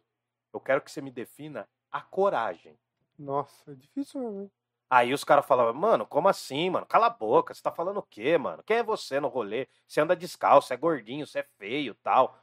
E dizem que ele era o cara mais feio da Grécia. Beijo, Adriana. É, enfim. Não, mas porque Não, eu falei calma. feio? Não, calma. Não, porque me- entrou aqui e mandou mensagem. Ah, tá, Ah, mano. tá, você mano. pegou um, te- um time muito errado. Pô, falou um tempo muito errado. Eu tô falando de um cara feio, daí você fala beijo, Adriana. Enfim. Lembrei da Adriana. Não, é que eu li aqui. Ah, Eu então tá. sei, eu sei. Nossa, você tá bem off, né, velho? Não, pior que eu tô, eu tô nos dois aqui, né? É, que ele tá prestando atenção lá, mano, no, Aí- no chat. não, tudo tem, bem. alguém tem que fazer essa função aqui. E aí o que acontece, mano? Ele chegou para um político, ó, falei de política, hein? Ele chegou para um político e falou assim: o que que é a verdade? O que que é a justiça? Aí o político fala: não, a justiça é que nem eu sou, mano. Eu sou um cara justo. Eu ganho milhões de aqui de dinheiro e tô ajudando os pobres. Peraí, mas isso não é um ato. Não é a definição. Eu quero que você me defina a justiça. Eu quero que você me defina o que é o amor, o que é a verdade, o que é a bondade, o que é a coragem, o que é a amizade. Sócrates começou a incomodar a galera, mano. Quando ele começou a fazer pergunta pra caramba, imagina, mano, imagina chegar pros poderosos e começar a questionar. Falou, mano, mas por que isso é assim? Por que, que ele começou a fazer isso? Ele falou: não, se eu perguntar pros caras mais sábios que eu, eu vou saber dos caras mais sábios e vou ter certeza que eu não sou o cara mais sábio. Só que daí ele começou a perceber que o quê? Os outros caras fingiam saber aquilo que eles não sabiam. Enquanto Sócrates sabia que ele não sabia das coisas e ele não fingia. É daí que surge a famosa frase: só sei Que nada, que nada sei. sei. Que foi escrita por ele. Não foi escrita Não. porque ele não escreveu nada. Não, Mas- é. Mas, não, é atribuída a ele. Platão falou que foi ele que falou. Então vamos acreditar no Platão que o Platão era, né? O- Platão o- tem relatos dele. O Platão, não, Platão dele. conviveu com ele. O Platão era mandrake. Não, o que eu quis dizer é que o Platão, a gente tem registro histórico do Platão. Platão escreveu coisas, O né, que cara? Platão fez foi escrever diálogos e que colocou a figura de Sócrates. Tá. Platão era um playboyzinho da cidade, foi estudar com os sofistas. Tanto é que algumas pessoas, me corrigem se eu estiver errado, algumas pessoas imagi- dizem que Sócrates é uma coisa da cabeça de Platão. Tem essa teoria. Corretíssimo, tem essa teoria. E aí acaba, acaba que a gente fica num nó, porque a gente não sabe qual comprar, mas há uma teoria. Da mesma forma que a imagem de Jesus é considerada uma brisa do apóstolo Paulo. Tem teorias que dizem isso. Mas só para você entender, a imagem que o Sócrates transmitiu ali por meio do Platão é a imagem que a gente tem. A gente estuda um cara que a gente não sabe que existiu. Mas, aqui para a gente discutir, ele existiu. Sócrates falou com Platão, trocou umas ideias. Platão, que estudava assim, imagina o Platão almofadinha, assim, sabe? Um Dóriazinho, né? O Platão almofadinha, que estudou nas melhores escolas. Aquele meme lá da internet, né? O menininho de short branco. É, isso, esse daí. Imagina, é, imagina, né? O Platão todo arrumadinho, daí viu Sócrates mendigão, louco, brisando, falando, trocando ideia com todo mundo. O Sócrates ficou, impre- o Platão ficou impressionado com o Sócrates. E aí, para resumir, vamos lá. O Sócrates era feio, mas o que ele falava era bonito pra caramba. Igual o Sócrates do Corinthians, né? Igual o Sócrates do Corinthians. Sócrates do Corinthians, ele era, Doutor Sócrates. Doutor Sócrates, É. desculpa, sim. Ele, foi ele era lindo. Respeito o Sócrates. Não, tudo bem. Mas aí o que acontece? O Sócrates saiu perguntando as coisas pra galera e começou a incomodar, mano. Ninguém quer ser questionado. Imagina se eu começo a questionar você no seu trampo. Mas pra valer mesmo. Você não sabe de onde eu vim. Eu chego lá e começo a perguntar um monte de O coisa. que mais fazem? Não, não, não. Uma coisa é uma. Não, mas uma coisa é um. Meu chefe. Um é o superior seu. Né? Uma, coi- uma coisa é um superior seu. mano. Brincadeira, é brincadeira. Não, agora imagina. Não, beleza, tá bom então. Vamos pensar assim: você tá na Sé e colou uns mendigos e começou a questionar a sua forma aí de lógica de programação, sei lá o que você faz. Imagina. Você vai ficar puto, mano. Você vai ficar puto. Alguém que você nem sabe que é da área vai vir te questionar, você fica puto, mano. Você fica pistola. Bom, aí o Sócrates começou a questionar a galera, a galera ficou meio de olho torto com o cara. E o Sócrates falava, na época, a sociedade grega tinha escravos. Ele falava assim que os escravos eram dotados da mesma razão que os livres. Isso revoltava os poderosos. E o Sócrates ia falar justamente com os políticos poderosos da cidade. É quase a mesma coisa dele falar que o- os escravos poderiam comprar um carro, poderiam andar de avião. E, É, então. e os caras falavam, não, que o aeroporto tá igual a rodoviária. É, então. É, mano, tem a ver com isso, com os dias de hoje, né? Há uma parcela da população brasileira que quer manter os pobres na miséria. Independente da visão política, há uma grande parcela da população brasileira que quer manter os pobres na miséria. E aí, para a gente resumir, para a gente continuar, o que acontece? O Sócrates começou a encher tanto o saco da galera, os caras falam, mano, a gente tem que ferrar com o rolê desse cara aí, mano. Esse cara tá incomodando. E aí tem três motivos que o Sócrates começou a incomodar. Só que esses três motivos eu vou voltar já já. Tá. Agora eu quero falar do seguinte: Sócrates saía perguntando pra galera e ele dizia assim: "Mano, não sou eu que tô perguntando. Olha a brisa torta. É uma espécie de daimon que tá aqui do meu lado e me faz perguntar. Mais ou menos como um grilo falante. A palavra daimon, no mundo grego a palavra daimon era espírito. Só que no mundo cristão daimon virou demônio. Era tipo aquele o anjinho e o diabinho. Isso, sabe quando você tá assim, você não pode sair, mas aparece o diabinho e fala: "Sai, sai, vai fazer alguma coisa". Tom e Jerry, né? É, no nosso caso, no nosso caso é dois diabinhos que aparecem, né? No Geralmente. meu caso, normalmente são dois É diabinhos. um diabo né? falando assim, faz isso, daí o outro diabinho veio e fala, não, faz coisa pior. Né? Mas o que acontece? É a consciência. Sócrates e os gregos acreditavam que existia um daimon. Para quem é moleque e quem é jovem aí, deve ter visto a bússola de ouro, né? E na bússola de ouro aparece um bichinho que é o daimon. É um livro e um filme. É filme. filme. Então, aí, aí tem Você o pega o daimon. filme, sempre. né? Não, nem sempre, nem sempre. O relato de um preguiçoso. Cara, é. Vai no filme, vai no A filme. teoria do preguiçoso, né? O filme, eu vejo sentado dormindo. É, o que acontece? O daimon é a imagem da consciência do Sócrates falando com ele e mandando ele perguntar a todo mundo. Velho, ele começou a irritar os políticos.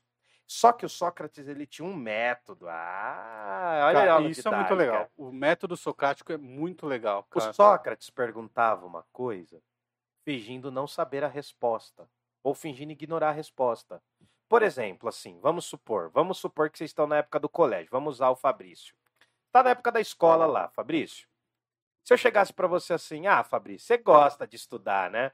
Você gostava de estudar na época do colégio? Nem um pouco. Nem um pouco. Não é uma ironia a minha pergunta? Não estou sendo irônico? Fala, pô, por exemplo, assim, não, o Fabrício gosta de pagar boleto no fim do mês, não é verdade, Fabrício? Eu adoro. Então, a Não, resposta que você a- deu. A sua pergunta chega a ser inocente se Não. você conhecesse o Fabrício na época da escola. Ele era o terrorista. Cara, mas era eu, nada, era um santo. cara, mano. mas eu fui um dos piores alunos da minha, tur- das Mano, turmas. cara. não, o Fabrício não era o pior aluno das turmas, ele era o pior da escola. Ah, mano. não, mas aí eu não, eu não era tanto assim. Mas eu era ruim, cara. Eu estudei no Gandra. Isso a aí fez- que fica claro que é fake news. Não, Mano, Fabrício- minha mãe era aquela pessoa que ficava em última reunião do Fabrício. pode tá crer. Nossa, Chato, cara. né, reunião Não, do- Só mas- fake news. Cara, Eu dei certo na vida. não. Tenho eu- emprego bom, ganho bem, tô suave. cara, eu fiz. Isso é verdade. Cara, cara, eu fiz filosofia. Jamais que eu dei certo na vida. O que prova que escola não leva ninguém a lugar Não. nenhum. Não. Não, eu odiava a escola, mano. Eu odiava a escola porque a escola era o lugar que você não aprendia, mano. Era uns bagulho meio assim, não aprendia. Mas pra resumir, uma vez a minha mãe saiu de uma reunião, cara, e assim, a minha mãe não deixava eu perder aula. Ela não deixava eu perder aula no ensino médio. Até o fundamental era nerdzinho, assim, mas no, no ensino médio eu virei um lixo. A minha mãe não deixava eu perder aula. Daí o que, que ela fez, mano? Uma vez, cara, ia ter reunião, e a reunião era junto com os alunos. E a mãe e o aluno. Cara, nesse dia, mano, eu, cara, eu fingi diarreia, eu fingi lepra, eu fingi Lepra. tudo, mano, eu fingi tudo. E eu não fui na escola, cara. Foi acho que um dos únicos dias no ano que eu não fui na escola. Só um parênteses aí, Você mano. sabe que é até o mérito do meu pai, mano. Vou fazer questão de falar porque meu pai era foda nisso. Hum. Meu pai, é, eu, eu nunca matei aula da escola, velho. Nunca. Nunca matei aula. É. Em, em nenhum estágio da minha vida. Quando eu não queria ir pra escola, velho, eu só falava pra ele assim, ele me acordava e falava assim, nossa, eu não tô, não quero ir. Ele apagava a luz e saía, meio puto, mas eu deixava. Mano, meu índice de falta era muito baixo. Cara, no- nossa. Quando eu chegava na escola, tinha vezes que eu chegava na escola assim, ó, todo mundo vai bater pé. Combinava, vamos bater pé. Eu voltava pra Com a boca casa. da baleia. É, não, pra Sororoca. É, Né, eu que voltava tava pra casa. É. Voltava pra casa. Eu falava, vocês vão? Aí eu chegava em casa, meu pai, o que você tá fazendo aqui? Eu falava pro meu pai, ah, todo mundo decidiu faltar, eu voltei pra casa que eu quero dormir, tá ligado? Cara, nossa. Meu pai sempre foi foda nisso. Eu mano. tinha que chorar sangue pra não ir na escola, velho. Mas assim, eu ó, que que fique claro, eu meu índice de falta era muito pequeno. Quase não Então. faltava, velho. Comigo, mano, no ensino médio, assim, eu não fui um bom aluno no ensino médio, só queria saber de guitarra e videogame. E aí, cara, minha mãe foi na reunião e nesse dia eu consegui faltar, eu consegui não ir. Cara, eu, eu- mano, eu fingi todas as coisas possíveis, cara, pra não ir. Cara, minha mãe foi na reunião, a história não vai ter um, des- um desfecho legal, assim, mas ela, eu, fui na, eu não fui na reunião tal, minha mãe ficou lá. E, e assim, mano, a história é que assim, os meus amigos estavam lá e eles contam que minha mãe me xingou pro professor, xingou o professor por não me xingar, xingou as outras mães por não xingarem os filhos dela, xingou os filhos dela e depois que ela saiu da reunião, ela me ligou e falou assim, ó, chegando em casa eu vou quebrar sua guitarra na sua frente. Nossa, eu tinha uma guitarra, cara, uma guitarra de 100 conto.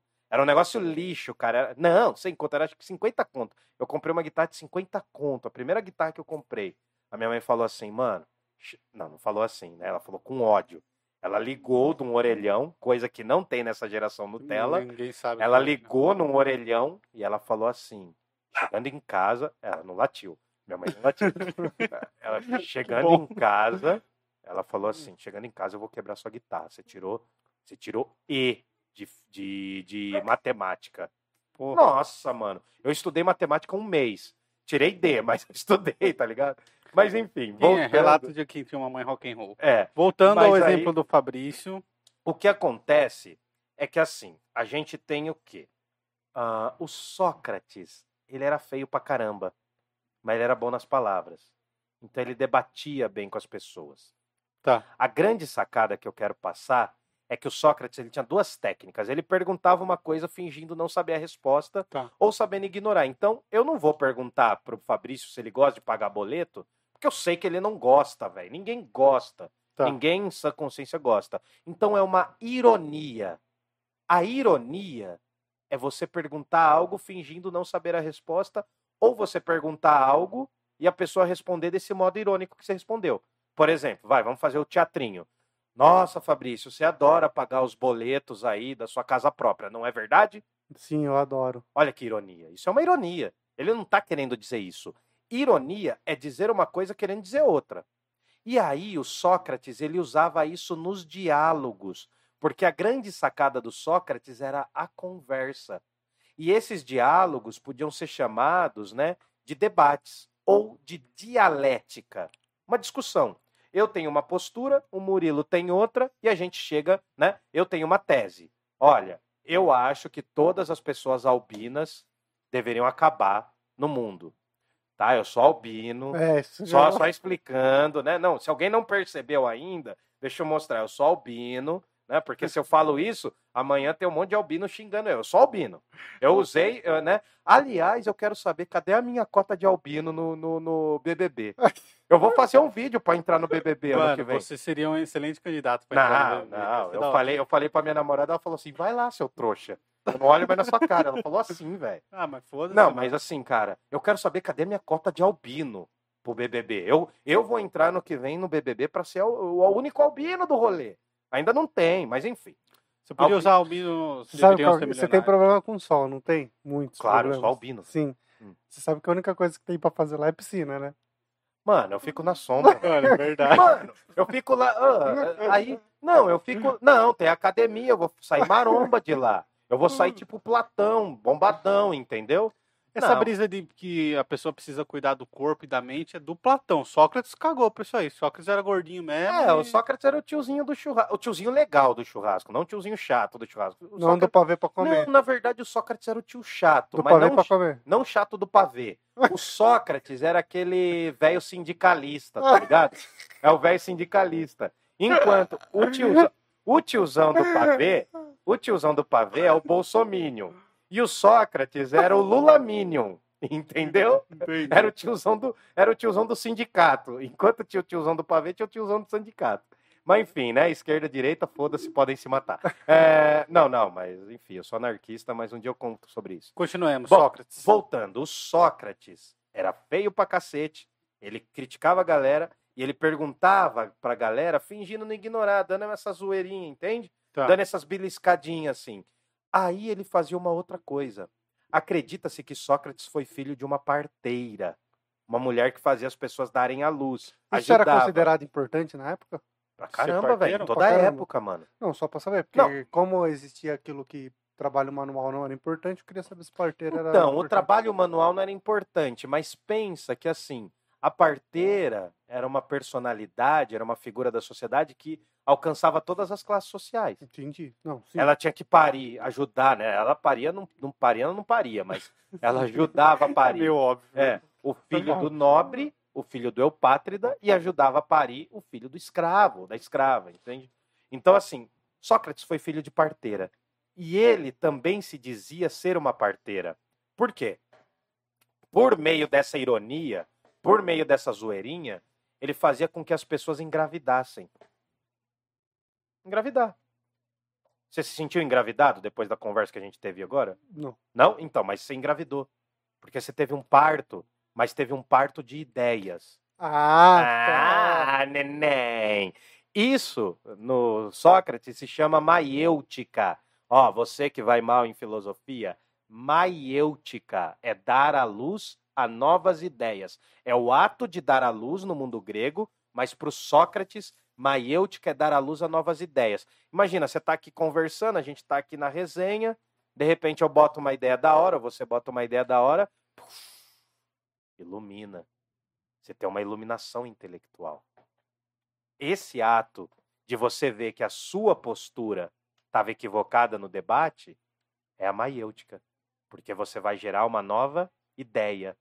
O debate se dá, por exemplo, eu jogo uma tese aqui. Todos os albinos devem ser exterminados da humanidade. Você vai chegar, né? Você como um bom advogado, Murilo, vai chegar e falar: "Não, mano, são seres humanos. É uma antítese. Eu trouxe uma tese, você está trazendo uma antítese.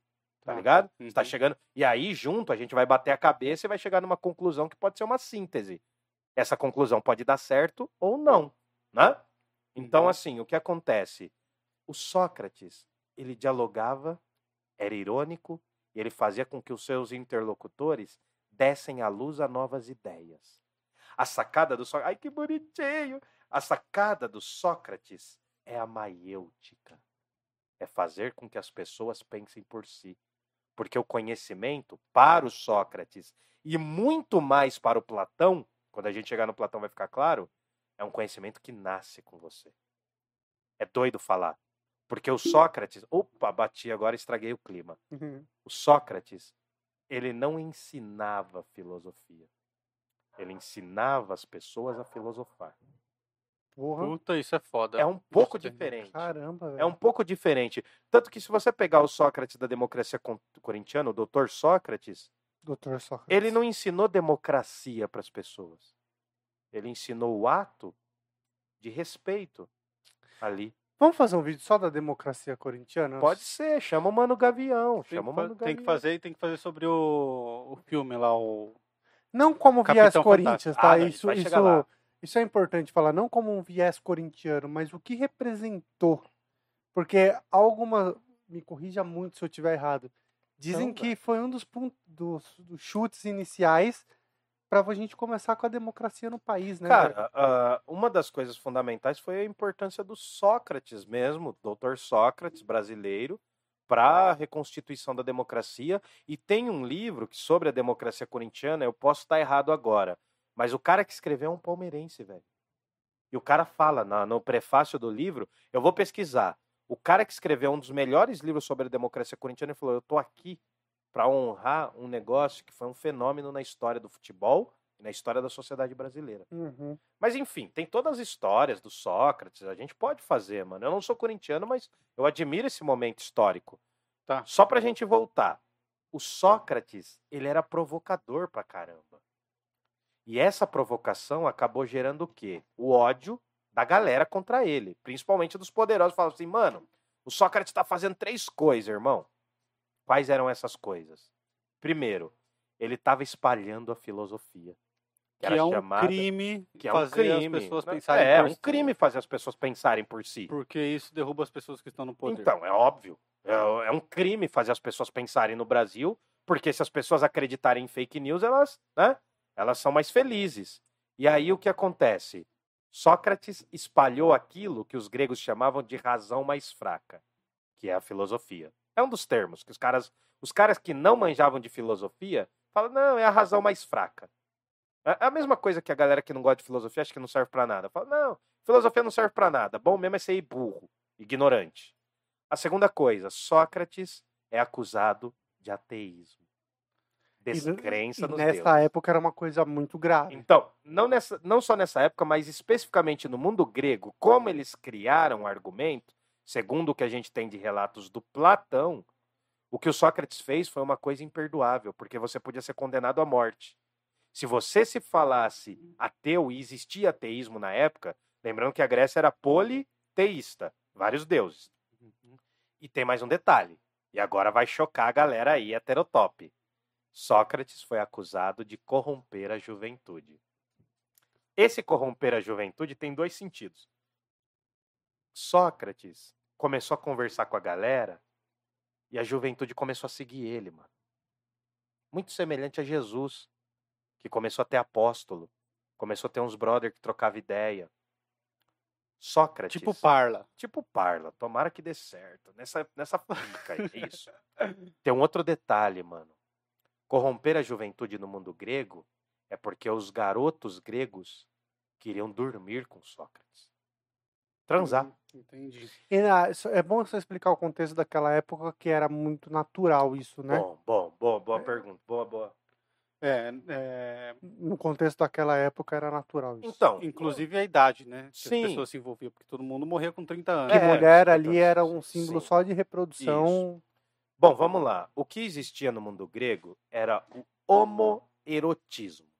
A palavra que mais chegaria perto é isso. Não é homossexualidade, não é homossexualismo. Né? Homossexualidade é um conceito novo, homossexualismo é um termo extremamente preconceituoso, né? que é inclusive médico. É um termo médico para dizer que os homossexuais eram doentes. E esse, esse termo existiu até o começo dos anos 90.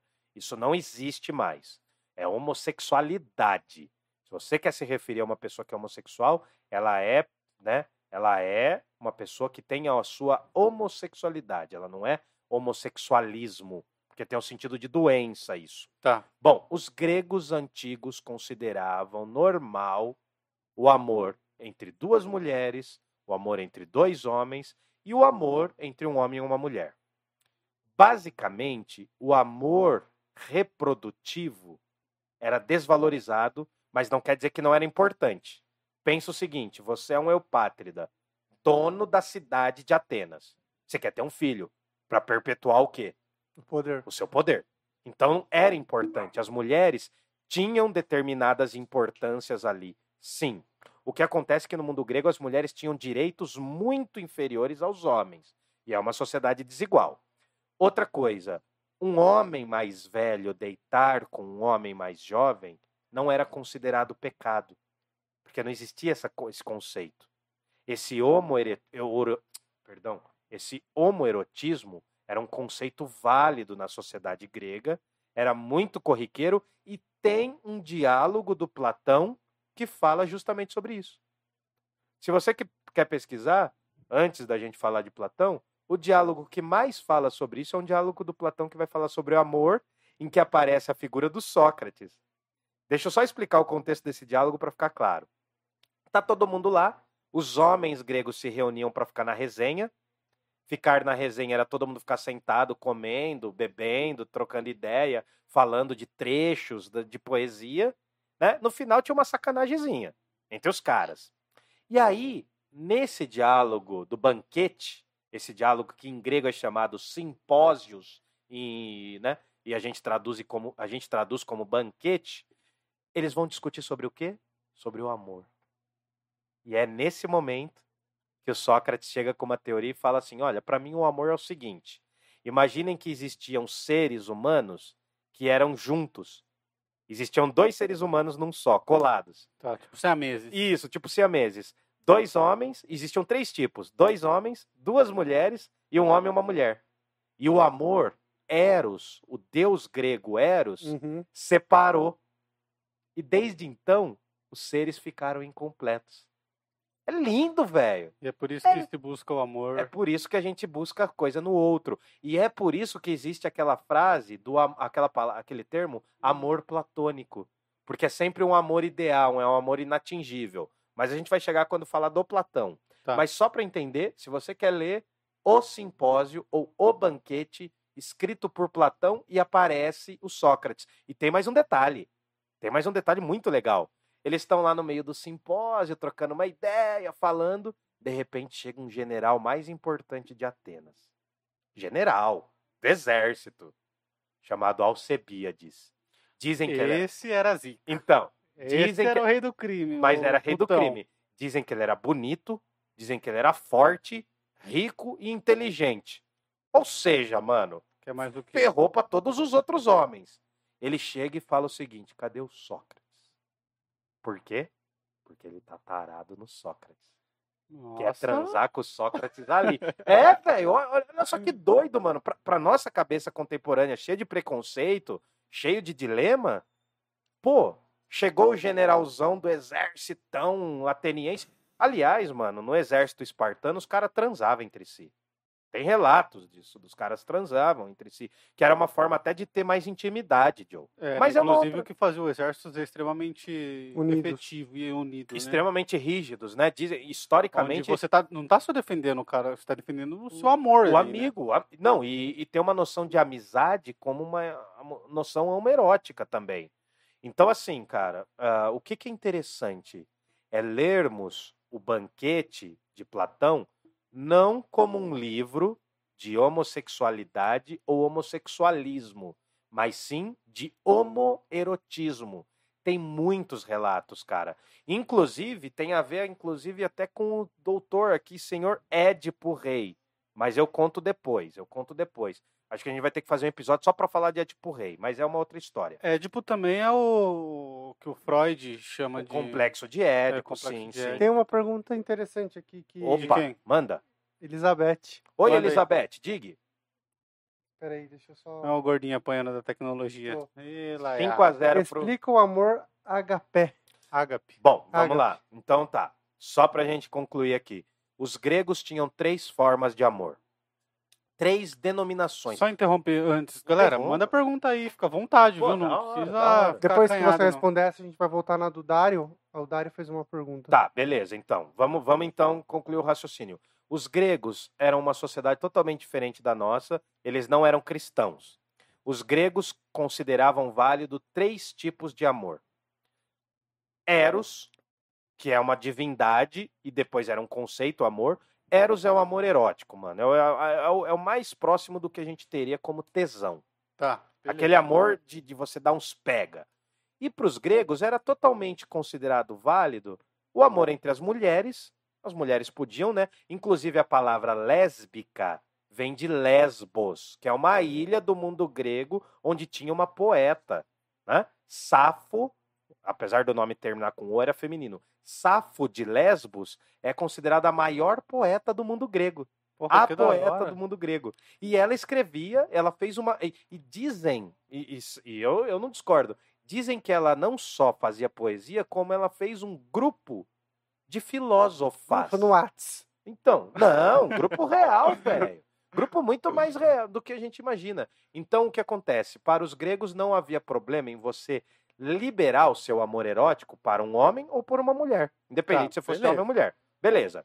Eros é o amor erótico. É daí que vem a palavra erotismo. E o amor ágape. Aí, então, calma. Aí depois a gente emocionado. tem. Tô é, emocionado Você, hoje, é, né? é, você é emocionado. Você vestiu a roupa de São Jorge, né? Jorge Aliás- da Capatória. É, Jorge da Capadócia, que aliás, né, o- a divindade São Jorge se remete também aos deuses nórdicos, né? Siegfried, mas deixa para depois. Continuemos. Aí nós temos a filia. Filia, daí que vem a palavra filosofia. Filho, é, fili. Né? Aí foi Aristóteles também, né? Então, não, não, mas esse tipo de amor é um amor de admiração. O amor erótico é o amor, vamos transar. O amor filia é aquele amor que você tem uma admiração por algo que está acima de você. É por isso que o filósofo ama a sabedoria. Porque é como se a sabedoria sempre tivesse um degrau acima do filósofo. O amor a Deus, por exemplo, é um amor. Calma. Não Agora entra o amor ágape. Ágape, para os gregos, era o amor que, que não é bem assim, porque não era bem desse jeito, mas o amor ágape era o amor entre as pessoas. O amor, É aquela tipo- consideração, a broderagem. o amor que eu sinto pelo meu irmão. Sim. Eu o- não o quero ágape- necessariamente transar com meu irmão. Sim, sim. É até nojento. Não, não é que é nojento, é que é incestuoso. é, Não, é. contraria as leis da natureza, digamos assim. Mas. Não, a ideia é meio nojento, mas assim, eu amo meu irmão. Sim, você ama. E- Essa é a diferença do amor Eros Isso. do amor ágape. Isso. O, o amor que você tem entre o seu irmão é muito próximo do que os gregos chamavam de ágape e que os cristãos e cristãs, quando surge o cristianismo, vão falar assim: não, esse amor é o mais importante, o ágape, que é o amor Ah, que a gente acho, chama é, de é, comunal. só, só dar um adendo, eu acho que a pessoa que perguntou, que é a Elizabeth, que é a nossa tia, eu acho que ela tá mais nessa, nesse sentido, do amor sim, cristão. não, mas sim, mas é importante falar, porque inclusive teve um livro que fez sucesso do padre Marcelo, que é o Ágape. O ágape é o amor cristão. Inclusive, tem uma frase do Nietzsche Que criticando. é o amor pelo irmão. Porque Então, a visão cristã é que todos somos irmãos, né? Então, porque existe uma visão no cristianismo chamado katolon, que é essa palavra católica vem do grego. Katolon significa universal, que é para todos. O que o Ah, cristianismo inventa na sociedade do mundo, o que muda o cristianismo, é que ele vai considerar que todas as almas são iguais. Mas eu não quero atropelar o assunto. Tá. Então, para a gente fechar, ágape é o amor que os gregos tinham para as pessoas que não eram necessariamente da, da relação sexual e também não eram diretamente da família, do mais próximo da família. Era o amor entre as pessoas, o amor de uma boa convivência. Quando, por exemplo, você respeita as pessoas, não sai, de, não sai para a rua sem máscara ou não grita vacina, né? Uhum. você está praticando o ágape. Quando você respeita as pessoas, é, né, isso é até interessante falar. Por exemplo, hoje em dia, como você pode exercer bem o ágape? É quando você respeita a pessoa que tem uma sexualidade diferente da sua, uma etnia diferente da sua. Porque assim, né? ah, eu não quero entrar nesses termos, mas não basta, para quem é cristão, não basta ser cristão. Tem que praticar o amor. Uhum. Simples assim. Da mesma forma que Sócrates pratica a razão, Cristo praticou o amor a todas as pessoas. Cristo andou com prostituta, com mendigo, com leproso, com doido. Cristo andou com, Com a ralé, né? com mentiroso, com doente, com endemoniado. Cristo andou com as pessoas que eram reais. Sócrates andou com a juventude e é diferente do mundo cristão, mas ele andou com as pessoas reais. Ele não criou instituição. Nem Sócrates, nem Cristo criaram instituição. As palavras lançadas pelas bocas desses caras e que foram relatadas por outros caras traz pra gente o quê? O amor, velho. O respeito. Tem outra pergunta? Ah, aí? cara, eu gosto de ouvir falar de amor, mano. Eu acho bonito. É só o amor. O Fabrício tá apanhando da tecnologia de novo. não, não, Eu quero ver a pergunta do Eu tenho Dari, que mano. concluir os nossos queridos Sócrates. Vamos lá. Tá, vamos lá. vamos, conclui aí. o Conclui, Fabrício já- é, vamos concluir porque a gente já tá com uma hora e quarenta.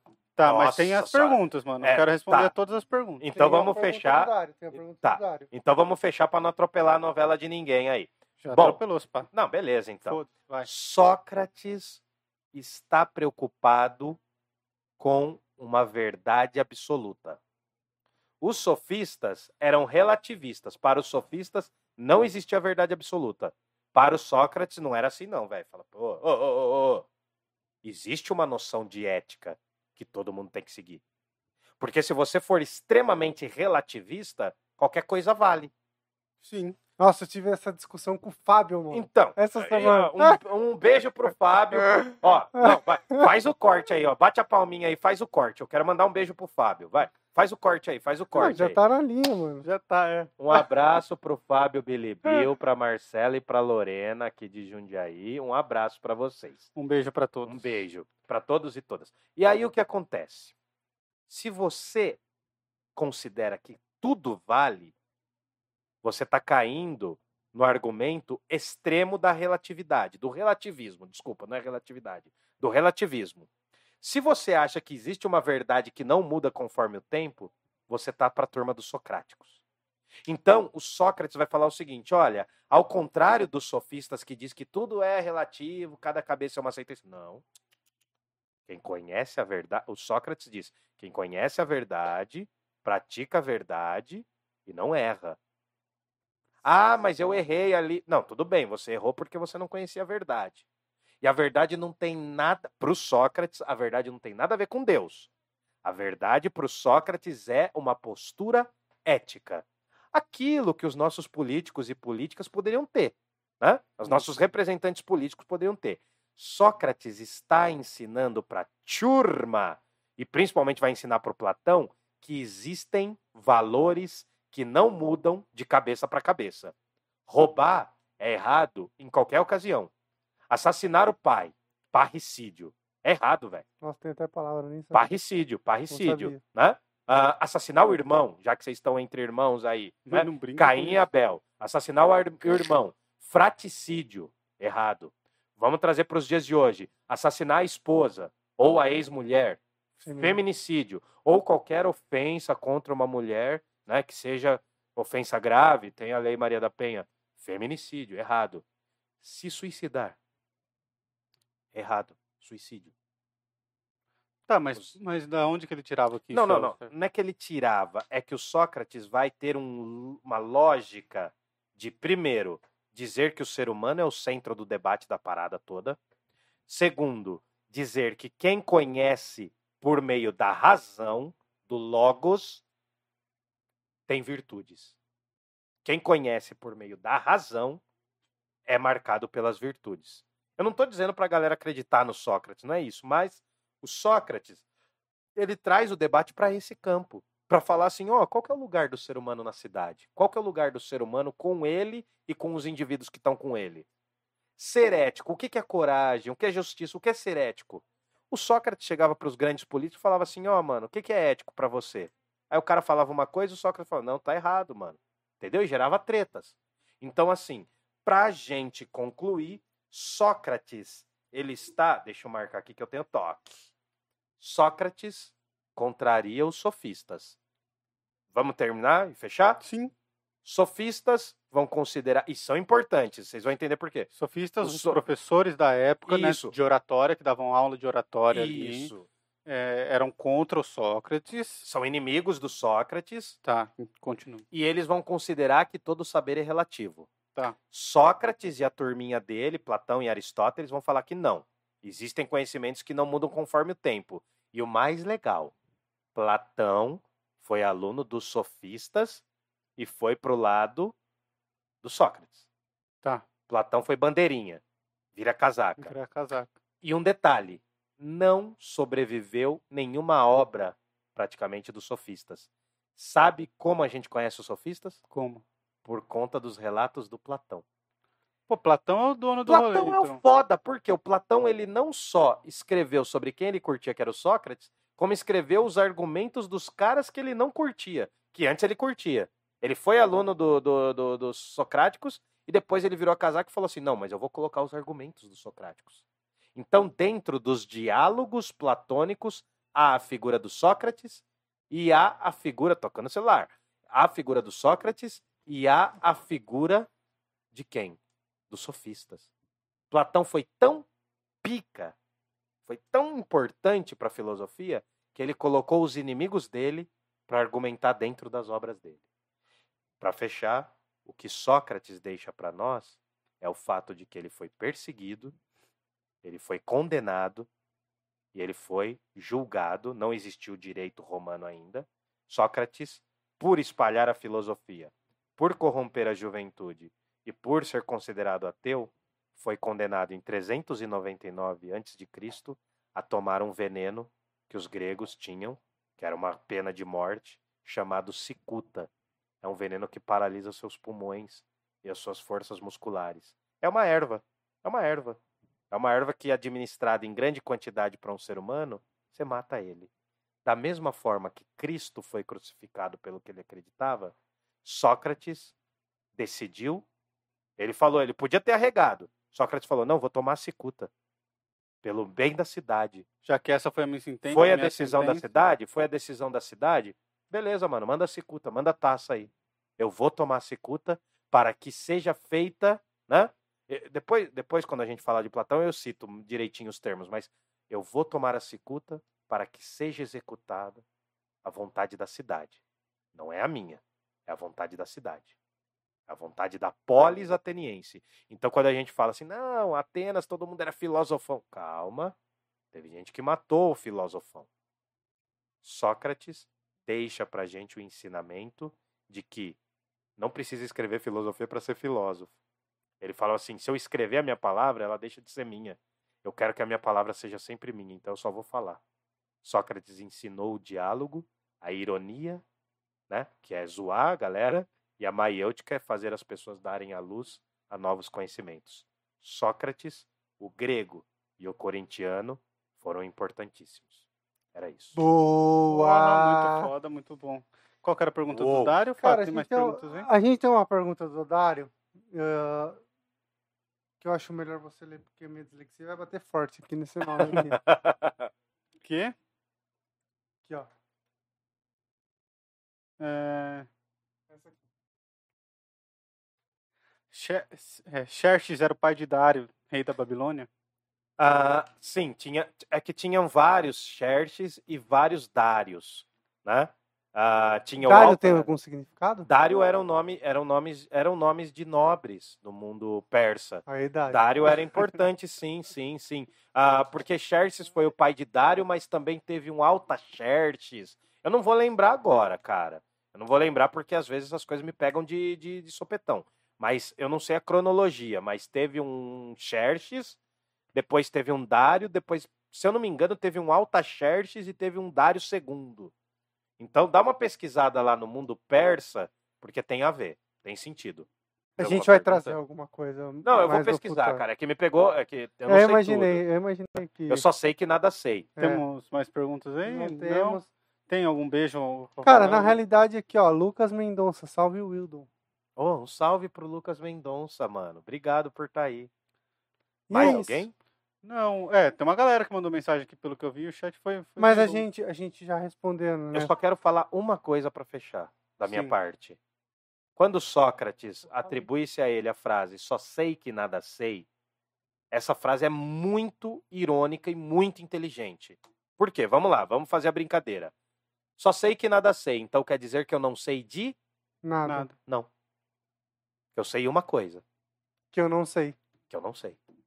Muito então, bom. a ironia é: eu digo que eu não sei, não é de tudo. Eu não, não, não sei, de, eu sei de uma coisa. O primeiro passo para se tornar filósofo é admitir a ignorância. Então, só sei que nada sei, não quer dizer que eu não sei nada. Quer dizer que eu sei uma coisa, que eu não sei.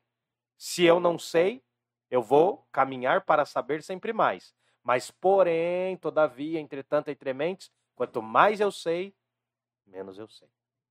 É isso que o Sócrates deixou Cara, essa é a sensação. É, quando você começa a estudar um tema, você no começo acha que sabe tudo. Logo que você se aprofunda um pouco, você já vê que o, que o negócio se esparrama e que você não sabe de nada e que vai levar uma vida para você saber um pouco sobre determinado tema.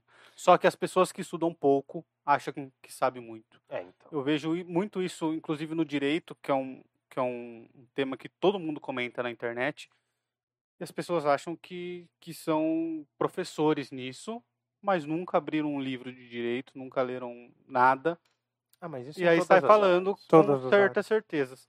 O que mais tem, ainda mais ainda agora com a internet, com o avanço da internet, a expansão da internet, o que mais tem, cara, é gente que não sabe de porra nenhuma falando que sabe. Porque assim, lembra que eu falei da solidão do filósofo? Hum, Que quanto mais você sabe, você considera óbvio. É óbvio, cara. Quanto mais eu leio. Quando eu tinha 20 anos, eu achava que eu sabia muito. Hoje, cara, eu me sinto cada vez mais ignorante. sim. Essa é a sensação. Imagina o Sócrates, que morreu com a idade que morreu. E o Sócrates era o homem mais sábio, sabendo de apenas uma coisa. que ele não sabia. Não quer dizer que ele não sabia de nada. Eu sei. Ele não sabia de tudo. Ele sabia de uma coisa. Saber, saber uma coisa era o que foi necessário para ele ser o mais sábio. Sim. Porque os outros realmente não sabiam, nem que não sabiam. Para quem é religioso, leia os livros de Salomão. Vocês vão entender também. Faz sentido. Salomão foi rei sábio, né? Salomão era considerado um rei sábio do, do mundo hebreu, né? do mundo judaico cristão. Muito legal. Bom, beleza. É, agradeço, foi muito bom. Muito legal, Mais cara. vez. Adorei. Foi pesado. E aí, pra finalizar, é, dá um salve aqui pro Dário, pra Tamires, pra Dai, Rodrigo, pra Elisete. Eu fiquei muito emocionado que a minha avó de 80 anos mandou mensagem, velho. Isso é Pô, muito Fala a mensagem foda. dela, pô. Ela falou: parabéns, vocês vão longe. Porra. Sim. Pra longe da casa dela. E você falando que não sabe mexer na internet, na internet 80 celular. anos, tá vacinada. Vacinada. nada. Nossa, vacinem. Te invejo, vó. E a minha tia Elizabeth também. Foi muito massa. Obrigado a todos. Beijo, galera. Bom, Não alguma esquece- observação a mais pra fazer?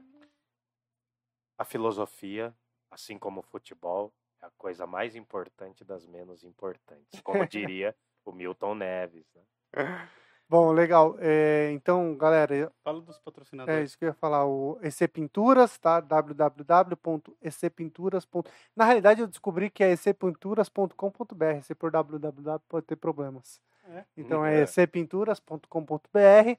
É, o nosso Pix, parla, arroba, é, desculpa, é pix, arroba parlapodcast.com.br. Como? De novo? pix, arroba parlapodcast.com.br. Também, se você quiser entrar em, em contato com a gente, é contato arroba Se quiser patrocinar, se você tiver uma empresa aqui em Jundiaí região, quiser entrar em contato, alô, boa. Isso. Pô, o mundo inteiro, cara. E Pensa também agradecer que agora a também. gente vai sair daqui e comer um Smash, Smash, Smash Burger. Pô, obrigado. Obrigado, galera. Smash, smash, smash burger, Ó, tem obrigado. cupom de desconto lá no Smash Burger, Ah, é? cara, Como que a gente ficou? conseguiu. Parla 10. Parla 10, galera. Cupom de desconto, 10% de desconto pra Não, quem... não é 10% não. É Hã? 10%. É É 10%, 10%? mano. É o dízimo. É, Não, eu não relaxa. sabia. É, Ah, o cara tá atropelando. Gente, obrigado. Desculpa, sou um ser que conhece pouquíssimo filosofia. A intenção aqui, por mais longo que tenha sido, era democratizar o conhecimento. Eu quero mandar um salve de novo pro Andrew Lopes, que foi o cara que fez isso aqui acontecer. mano. Exatamente. E moleque, mandou. E uma, mais uma pessoa mandou aqui, ó. Marine Andrade. Um Marine pra- Andrade? Marine, acho que é. Um beijo, então, Andrade. Obrigado. Fabrício não, eu sou o nome direito. É, eu sou disléxico, fica claro. Tá bom. Então, um beijo, galera, de novo, e um abraço, e espero vocês semana que vem, que vamos tentar fazer ao vivo de novo. E Demorou. peço desculpa pela, pelos erros aqui, pelos cortes, porque sou eu que tô fazendo, por isso tô com o braço em riste aqui o tempo todo. E no começo teve umas conversas com o logo ali, é porque a gente tava tentando fazer funcionar. Ah, a gente é falho. Todo ser humano é falho. Eu derrubei o vinho aqui. O Fabrício cara. derrubou o vinho. Fabrício eu não, o derrubei, Hildo. eu. Hildo. Ele me odeia por isso. Eu não te odeio, eu só odeio meu irmão por me acusar de coisas que eu não fiz. Então é isso, galera. Beijo, um abraço e muito obrigado por terem acompanhado. Tchau, tchau, tchau. Vamos! Parla Podcast. Na realidade, a gente vai a hora que a gente conseguir fechar a live.